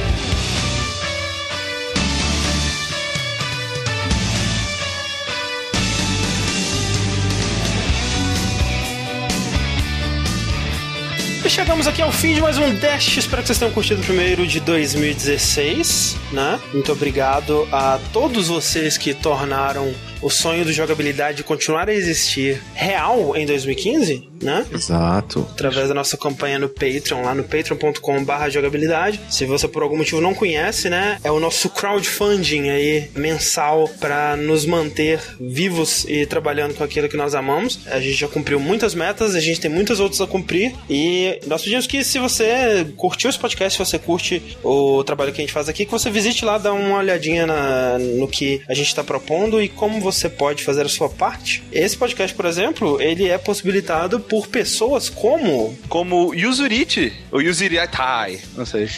Yuzurichi. Também tem o, o Sérgio de Souza. Também tem o Matheus Piveta Severo. o Francisco Pedro E o Fábio Kirgo Coelho. E o Walter Tocante. Não, não é é Torcate. Torcate. Mas eh, a, a atitude dele foi tocante. Exatamente. Exato. E se você também quer tocar nos nossos corações, deixe lá a sua contribuição. E 2016 que seja exponencialmente mais maneiro e mais foda. Você diria que 2016 é o ano da jogabilidade? É o ano de jogabilidade. Olha só. Agora vai. Agora é, vai. É, esse é, é agora o- vai. Exato. Esse, esse, esse é, o, é, o, é o subtítulo, né? Jogabilidade. Agora vai. Agora vai. Exatamente. E fica aí, não, pra quem talvez estivesse esperando outro tema nesse primeiro Dash de 2016, saibam que o próximo vai ser talvez o Dash mais pedido que a gente tem atualmente aí. Isso, da vida. Opa, opa, eu vou ter, eu vou, eu ter férias então. A gente, a gente é, é, não, não, não vamos falar qual é o episódio, o que, que é o tema, Aham. mas uma dica é: eu não vou participar. Nem. Corraine. então por aí vocês calculem o que que vai ser. Eu e o Sushi estamos ansiosos para finalmente gravar esse Dash e tirar isso das nossas vidas. Sobre canibalismo nos games. Exatamente. Exatamente. Na verdade, não, esse o Rick participaria, pô. E agora vamos então ao feedback é, relativo ao podcast de número 58, Dash 58, sobre Undertale, né? Oh, yeah. Que eu levei aí quase um mês pra editar, mas no fim das contas valeu a pena, né? O jogo, ele tem uma, uma fanbase muito apaixonada, né? Muito xiita. E parece que nós conseguimos é, fazer jus ao jogo, que me deixou muito feliz. Ele foi uma- um ponto fora da curva esse podcast, né? Que levou tanto tempo pra editar, porque ele acabou, foram seis, mais de seis horas, contando leitura de e-mail, mais de seis horas Sim, de gravação e três horas e quarenta de programa. então, o André, ele. Isso não ele- vai ser no- o normal. Não, Exatamente, não o André rola. percebeu que isso foi um erro. Não, assim, se eu pudesse repetir, eu faria o mesmo. Não, na não. gravação. Não, não o problema a gente ter falado seis horas. Exato. O problema foi transformar isso num programa só e você Exatamente. correr pra tentar soltar isso em 15 dias. O ideal seria duas partes. né? Exato, se no caso eu repetiria 6 horas de gravação, porque foi o que saiu naturalmente, a gente tava se divertindo gravando e tudo mais. Mas aí, no caso, se eu fosse fazer agora, eu dividiria em dois episódios, justamente. Então, é, não, é só, só avisando que talvez vai ser o mês que vai ser o mês da, daquele programa, sabe? Vai sair a parte 1, parte 2 e é isso. Isso, é isso aí. Mas é, realmente o que aconteceu com o Undertale foi um ponto fora da curva, como o Sushi disse. Mas eu curti, eu curti gravar, curti o resultado, curti a resposta, né, das pessoas que escutaram. É, a gente, inclusive, abriu os olhos de alguns jogadores, porque uma das coisas que a gente comenta no podcast, né, como que é difícil explicar por que que Undertale é tão especial sem dar spoilers, né? E muita gente tava nessa situação, tipo, mas será que vale a pena mesmo? E algumas pessoas escutaram os spoilers, outras é, foram, né, acreditaram na nossa palavra e acabaram curtindo o jogo. Eu não lembro, eu não recebi nenhum comentário de alguém que falou assim, joguei e achei uma merda. então, Essa pessoa existe, provavelmente. provavelmente Ah, ela sim, existe. Com certeza. Mas a gente, mas ela não se pronunciou. Exato, e a gente tem alguns casos até que eu achei engraçados aqui, por exemplo, Sushi, lê esse comentário. O comentário é do Thiago Valadares e só um aviso que tem um pouquinho de spoiler no comentário dele, então se você aí não jogou o jogo, pula dois minutos. Pula dois minutos aí que tá, tá de boa. Eu achei que o jogo tinha acabado quando ele fecha sozinho depois de derrotar aquele chefe. Até desin- desinstalei o jogo de raiva por causa daquele final. Graças a vocês descobri que tem muito mais. Voltei e me diverti bastante. Uma das melhores experiências com videogames foi ampliada com esse cast. Obrigado, coraçãozinho. Cara, por que, que não Clica o replay de novo. Eu não sei, né, cara? Eu acho que ele achou que realmente, ok, acabou, o jogo fechou, só pode significar que acabou, não sei.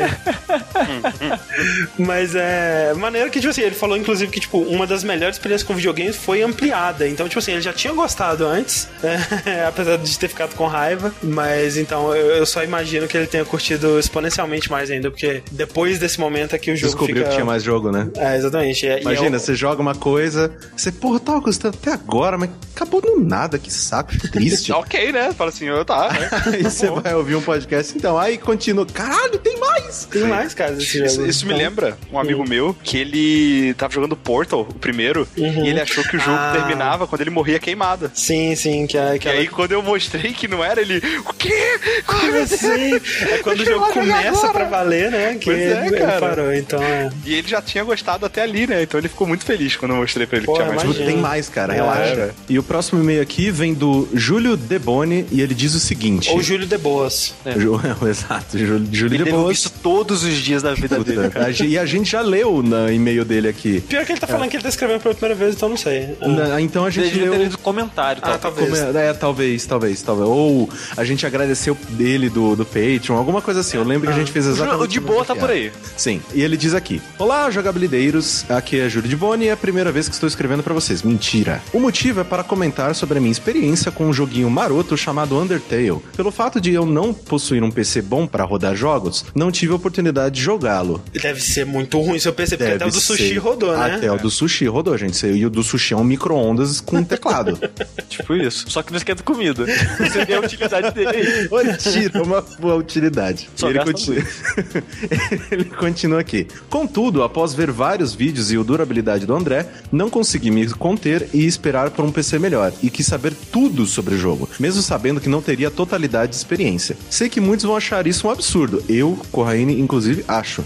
Mas não ligo muito para spoilers, na real. Por isso eu queria abrir essa discussão entre vocês. Vale a pena esperar por um jogo? Abraço a todos e sucesso. Sim. Eu acho que depende do quão no horizonte está essa espera. Tipo, se você não tem perspectiva de comprar um PC melhor nos próximos 10 anos, acho que não vale a pena, né? Mas... Olha só, é, é aquele negócio. Eu, é uma filosofia parecida que falam do jogo atrasado, sabe? Ah, o jogo foi adiado, uhum. demorou 15 anos para sair, mas você não lembra a espera, você só lembra de quando você jogou ele. Você só lembra da experiência, quando você tem ela, né? Então eu acho que a espera vale para qualquer coisa na vida que se é, você achar que esperar um pouco vai dar uma experiência melhor para você, sabe? Sim, é, para mim a única coisa é realmente essa, tipo, você não tem nenhuma perspectiva, por exemplo, sei lá, um jogo de Uia.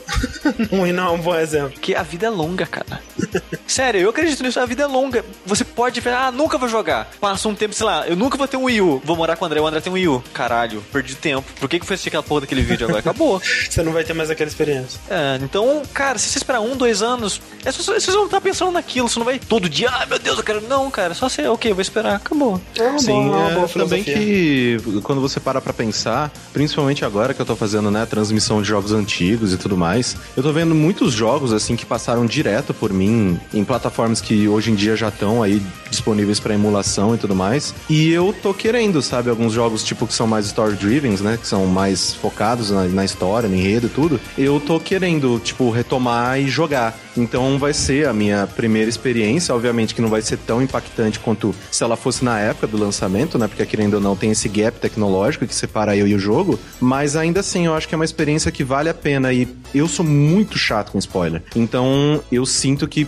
algumas coisas assim, se eu tô muito pilhado pro jogo, eu tento me afastar ao máximo possível para realmente preservar esse sentimento de ineditismo, de putz, isso aqui, nossa, eu me impressionei com isso aqui e tal. Então eu eu, eu recomendo, assim, que sim, espere. É. O, o Rick é mais de boa com isso, o Rick não liga muito. Assim, parte disso é porque eu tenho uma memória ruim, então, então é, muitas vezes eu acabo esquecendo. Ou então, tipo, eu, eu meio que me acostumei a, a, assistir bastante vídeo sobre o jogo e tal. Então, é muito melhor você jogar aquilo, mas às vezes, eu, dependendo de quem tá jogando e tal, a reação da pessoa, às vezes é, é bacana também, sabe, assistir a pessoa uhum. e tal. É, é interessante. É, É, mais spoiler, assim, pra que estraga. Porque tem jogo que às vezes tem um, plot twist muito, muito específico, ou tem uma, uma parada que, que define muito como é o jogo e tal. E esse tipo de spoiler é chato, não gosto também. É, é, Uhum, uhum. Acaba atrapalhando, né, velho? Sim, sem dúvida. E aqui o último e-mail, então, do Rafael Júnior. Ele diz o seguinte: Na discussão no início do podcast, vocês falam sobre Toby Fox, que ele é um cara recluso, não gosta de dar entrevistas e tal. Me lembrei imediatamente do The Beginner's Guide do Davey Reading, que fez também o Stanley Parable. Acho que no jogo do Davey, ele demonstra exatamente essa relação que as pessoas querem fazer entre o jogo e o autor. Muitas vezes querem olhar para a obra e tentar definir a partir dela a personalidade do autor. Mas, na verdade, o jogo, apesar de estar cheio de influências e referências internas ou externas,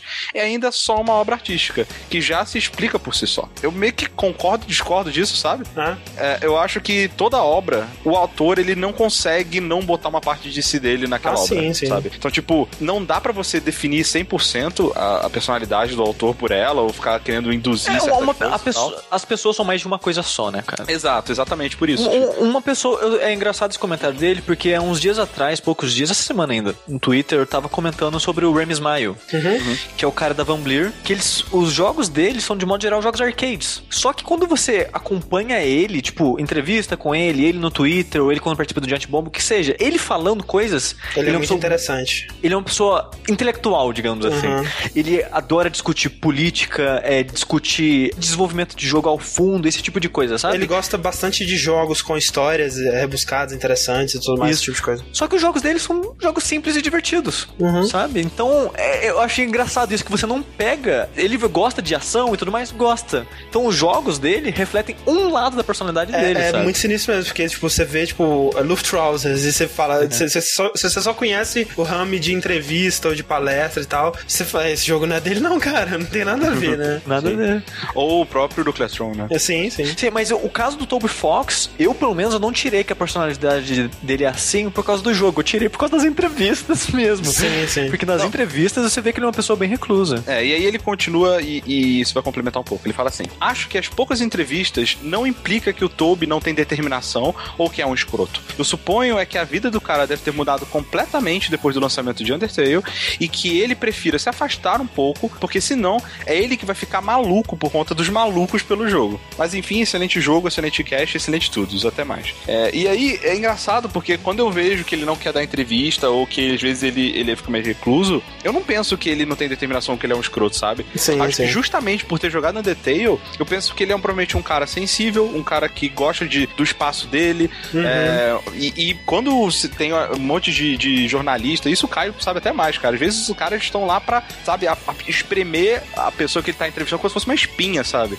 Sim. E até tirar tudo da pessoa. E isso é, uma, é bem invasivo, ainda mais se é um cara que é meio nerd, meio. Você vê pelas referências que ele faz, pelas Sim, coisas total. que provavelmente ele consome, que tá lá no jogo, que, que a, a experiência em comunidade que ele tem é diferente da que ele tá tendo agora. Então é normal, né, a pessoa ficar meio reclusa e não querer é, se enturmar muito nesse sentido. Tanto que, se você for parar pra pensar, né, principalmente na imprensa internacional, que já é uma imprensa mais consolidada e mais plural, querendo ou não, você tem isso. Você tem isso de tipo de é só a gente lembrar daquela belíssima entrevista do Rock Paper Shotgun. Ah, como ele, né? Com o Molinã, tá Uhum. ligado? Tipo, sabe, tem pessoas, né, tem profissionais nessa indústria que eles estão ali só pra tentar, tipo, tirar uma, umas aspas in- interessantes, assim, e apelativas que vão fazer o view dele daquele mês, tá ligado? Então é muito difícil você lidar com tantos veículos e tudo mais, e ainda mais o Undertale, né? Porque quando você para pra pensar, um jogo independente, pelo menos, né, no que me parece o Undertale, né, que eu joguei bem pouco, então, né, eu não sei o quão ambicioso ele é e tudo mais. Como vocês gravaram seis horas sobre ele, eu acredito que seja bastante. Sim. Mas, apesar de ser bem simples, né, em suas mecânicas e visualmente e tudo mais, mas é, um jogo independente, se ele vende 50 mil cópias, ele é um sucesso. Ele, faz, ele fez muito mais dinheiro do que, do que ele né, gastou pra ser desenvolvido, em, Nossa, em média, né? E É, não, Undertale um jogo já... nessa escala, assim, com Exato, exato. E o Undertale, ele tá. ele- se não me engano, ele, não sei se ele bateu, se ele está quase a bater um milhão de cópias. Sim, sim. Então, tipo, imagina isso na cara e na vida dessas pessoas que estavam envolvidas e principalmente do Toby, que é o responsável, né? Então, tipo, é uma mudança muito abrupta, muito absurda e que fazendo um jogo, né, tipo, principalmente um jogo independente que ele tá colocando muito dele ali na obra, o cara às vezes ele não tá preparado. Ah, não, e é. o melhor pra ele mesmo é ele se, né, m- se manter um pouco meio que blindado, um pouco que afastado, porque senão infelizmente acontece alguma acontece coisas que nem aconteceu com o Phil Fish. Sim. e mesmo no caso do Phil Fish, ou se eu for dizer aí o Edmund Macmillan e o, o Tommy Heffernan e tal, eles são esses caras, tipo, gente como a gente, que você consegue se identificar e tudo mais, mas eles eles já estavam botando muita expectativa em cima dos jogos deles, né? Você vê o documentário lá do Indie Game The Movie Ah, e, sim, e sim. o pessoal do Team Meat lá tava tipo, não, esse é o jogo que vai fazer a nossa É, se não carreira deu e tal. certo, eu me mato e blá. Exato, essa coisa toda do Phil Fish e tal. E no caso do Top Fox, a impressão que dá é que era só um joguinho, né, cara? Tipo, É. vamos fazer aqui o meu joguinho, né, e tentar fazer uma coisa original pra começar minha carreira de, de game designer, talvez pra aprender lições pra um futuro jogo mais ambicioso. E a parada estourou de uma forma totalmente inesperada, né? Então, é, deve ser muito maluco, sabe? Tipo, eu tava vendo, é, ele, ele twitta algumas coisas, assim, às vezes sobre é, de coisas que fãs fazem. E eu tava vendo, tipo, um, ele tweetou um vídeo de um, um, um japonês tocando é, um medley de Undertale com um milhão de instrumentos de sopro, uma, uma flauta, um, um trompete, um sax e tal. E, tipo, deve ser muito louco. Tipo, a musiquinha que você fez ali no seu quarto, né, pro seu joguinho, de repente tem a internet inteira tá cantando junto as músicas e tocando. É, de, tipo, fugindo um pouquinho assim, do assunto, você viu o tweet dele falando que ele tocou piano. Vi, cara, Ah, no, ele- no lembro aeroporto. É isso, ele no aeroporto tinha um piano lá pra você tocar, assim, que você podia tocar. Tava esperando, "Ah, eu vou tocar uma música aqui. Aí tocou alguma música de Undertale e o povo começou a dar dinheiro pra ele. tipo, muito foda. Mas esse lance do. de afastar do povo maluco e tudo mais, esse peso do sucesso, eu acho que tá acontecendo um pouco com ele sim, porque se você vê entrevistas mais próximas do lançamento, ele não fala que vai lançar pra console, mas ele pensa na ideia, putz, seria legal um dia sair pro console da Nintendo, né? Que, Uhum, uhum. que teve tanta inspiração pra mim, blá blá blá. Então, tipo, ó, talvez role um dia, sabe? E você vai ver tweet dele hoje em dia, ele fala: tudo que eu quero agora é não ter nada a ver com Undertale mais, sabe? É, deve estar queimando, Então, assim. Tipo tá mais- Notch no, no Minecraft, assim. É, então a próxima coisa que ele vai fazer provavelmente não vai ter nada a ver com Undertale. Provavelmente. Até E pelo que expectativa, é, hein, cara? Imagina a expectativa. Nossa Putz. Não, e ele já falou isso também, ele falou, cara, ó, o próximo jogo não vai ser isso aqui, cara. Não vai ser, vocês vão se decepcionar, vai ser um... Não Sim, tem eu já mandaria essa também, cara, É. Pode Tá, parar eu, aí. eu vou ali Ah. limpar um cocô da Ellie que tá cheirando daqui, velho. Que tá foda. E assim que encerra.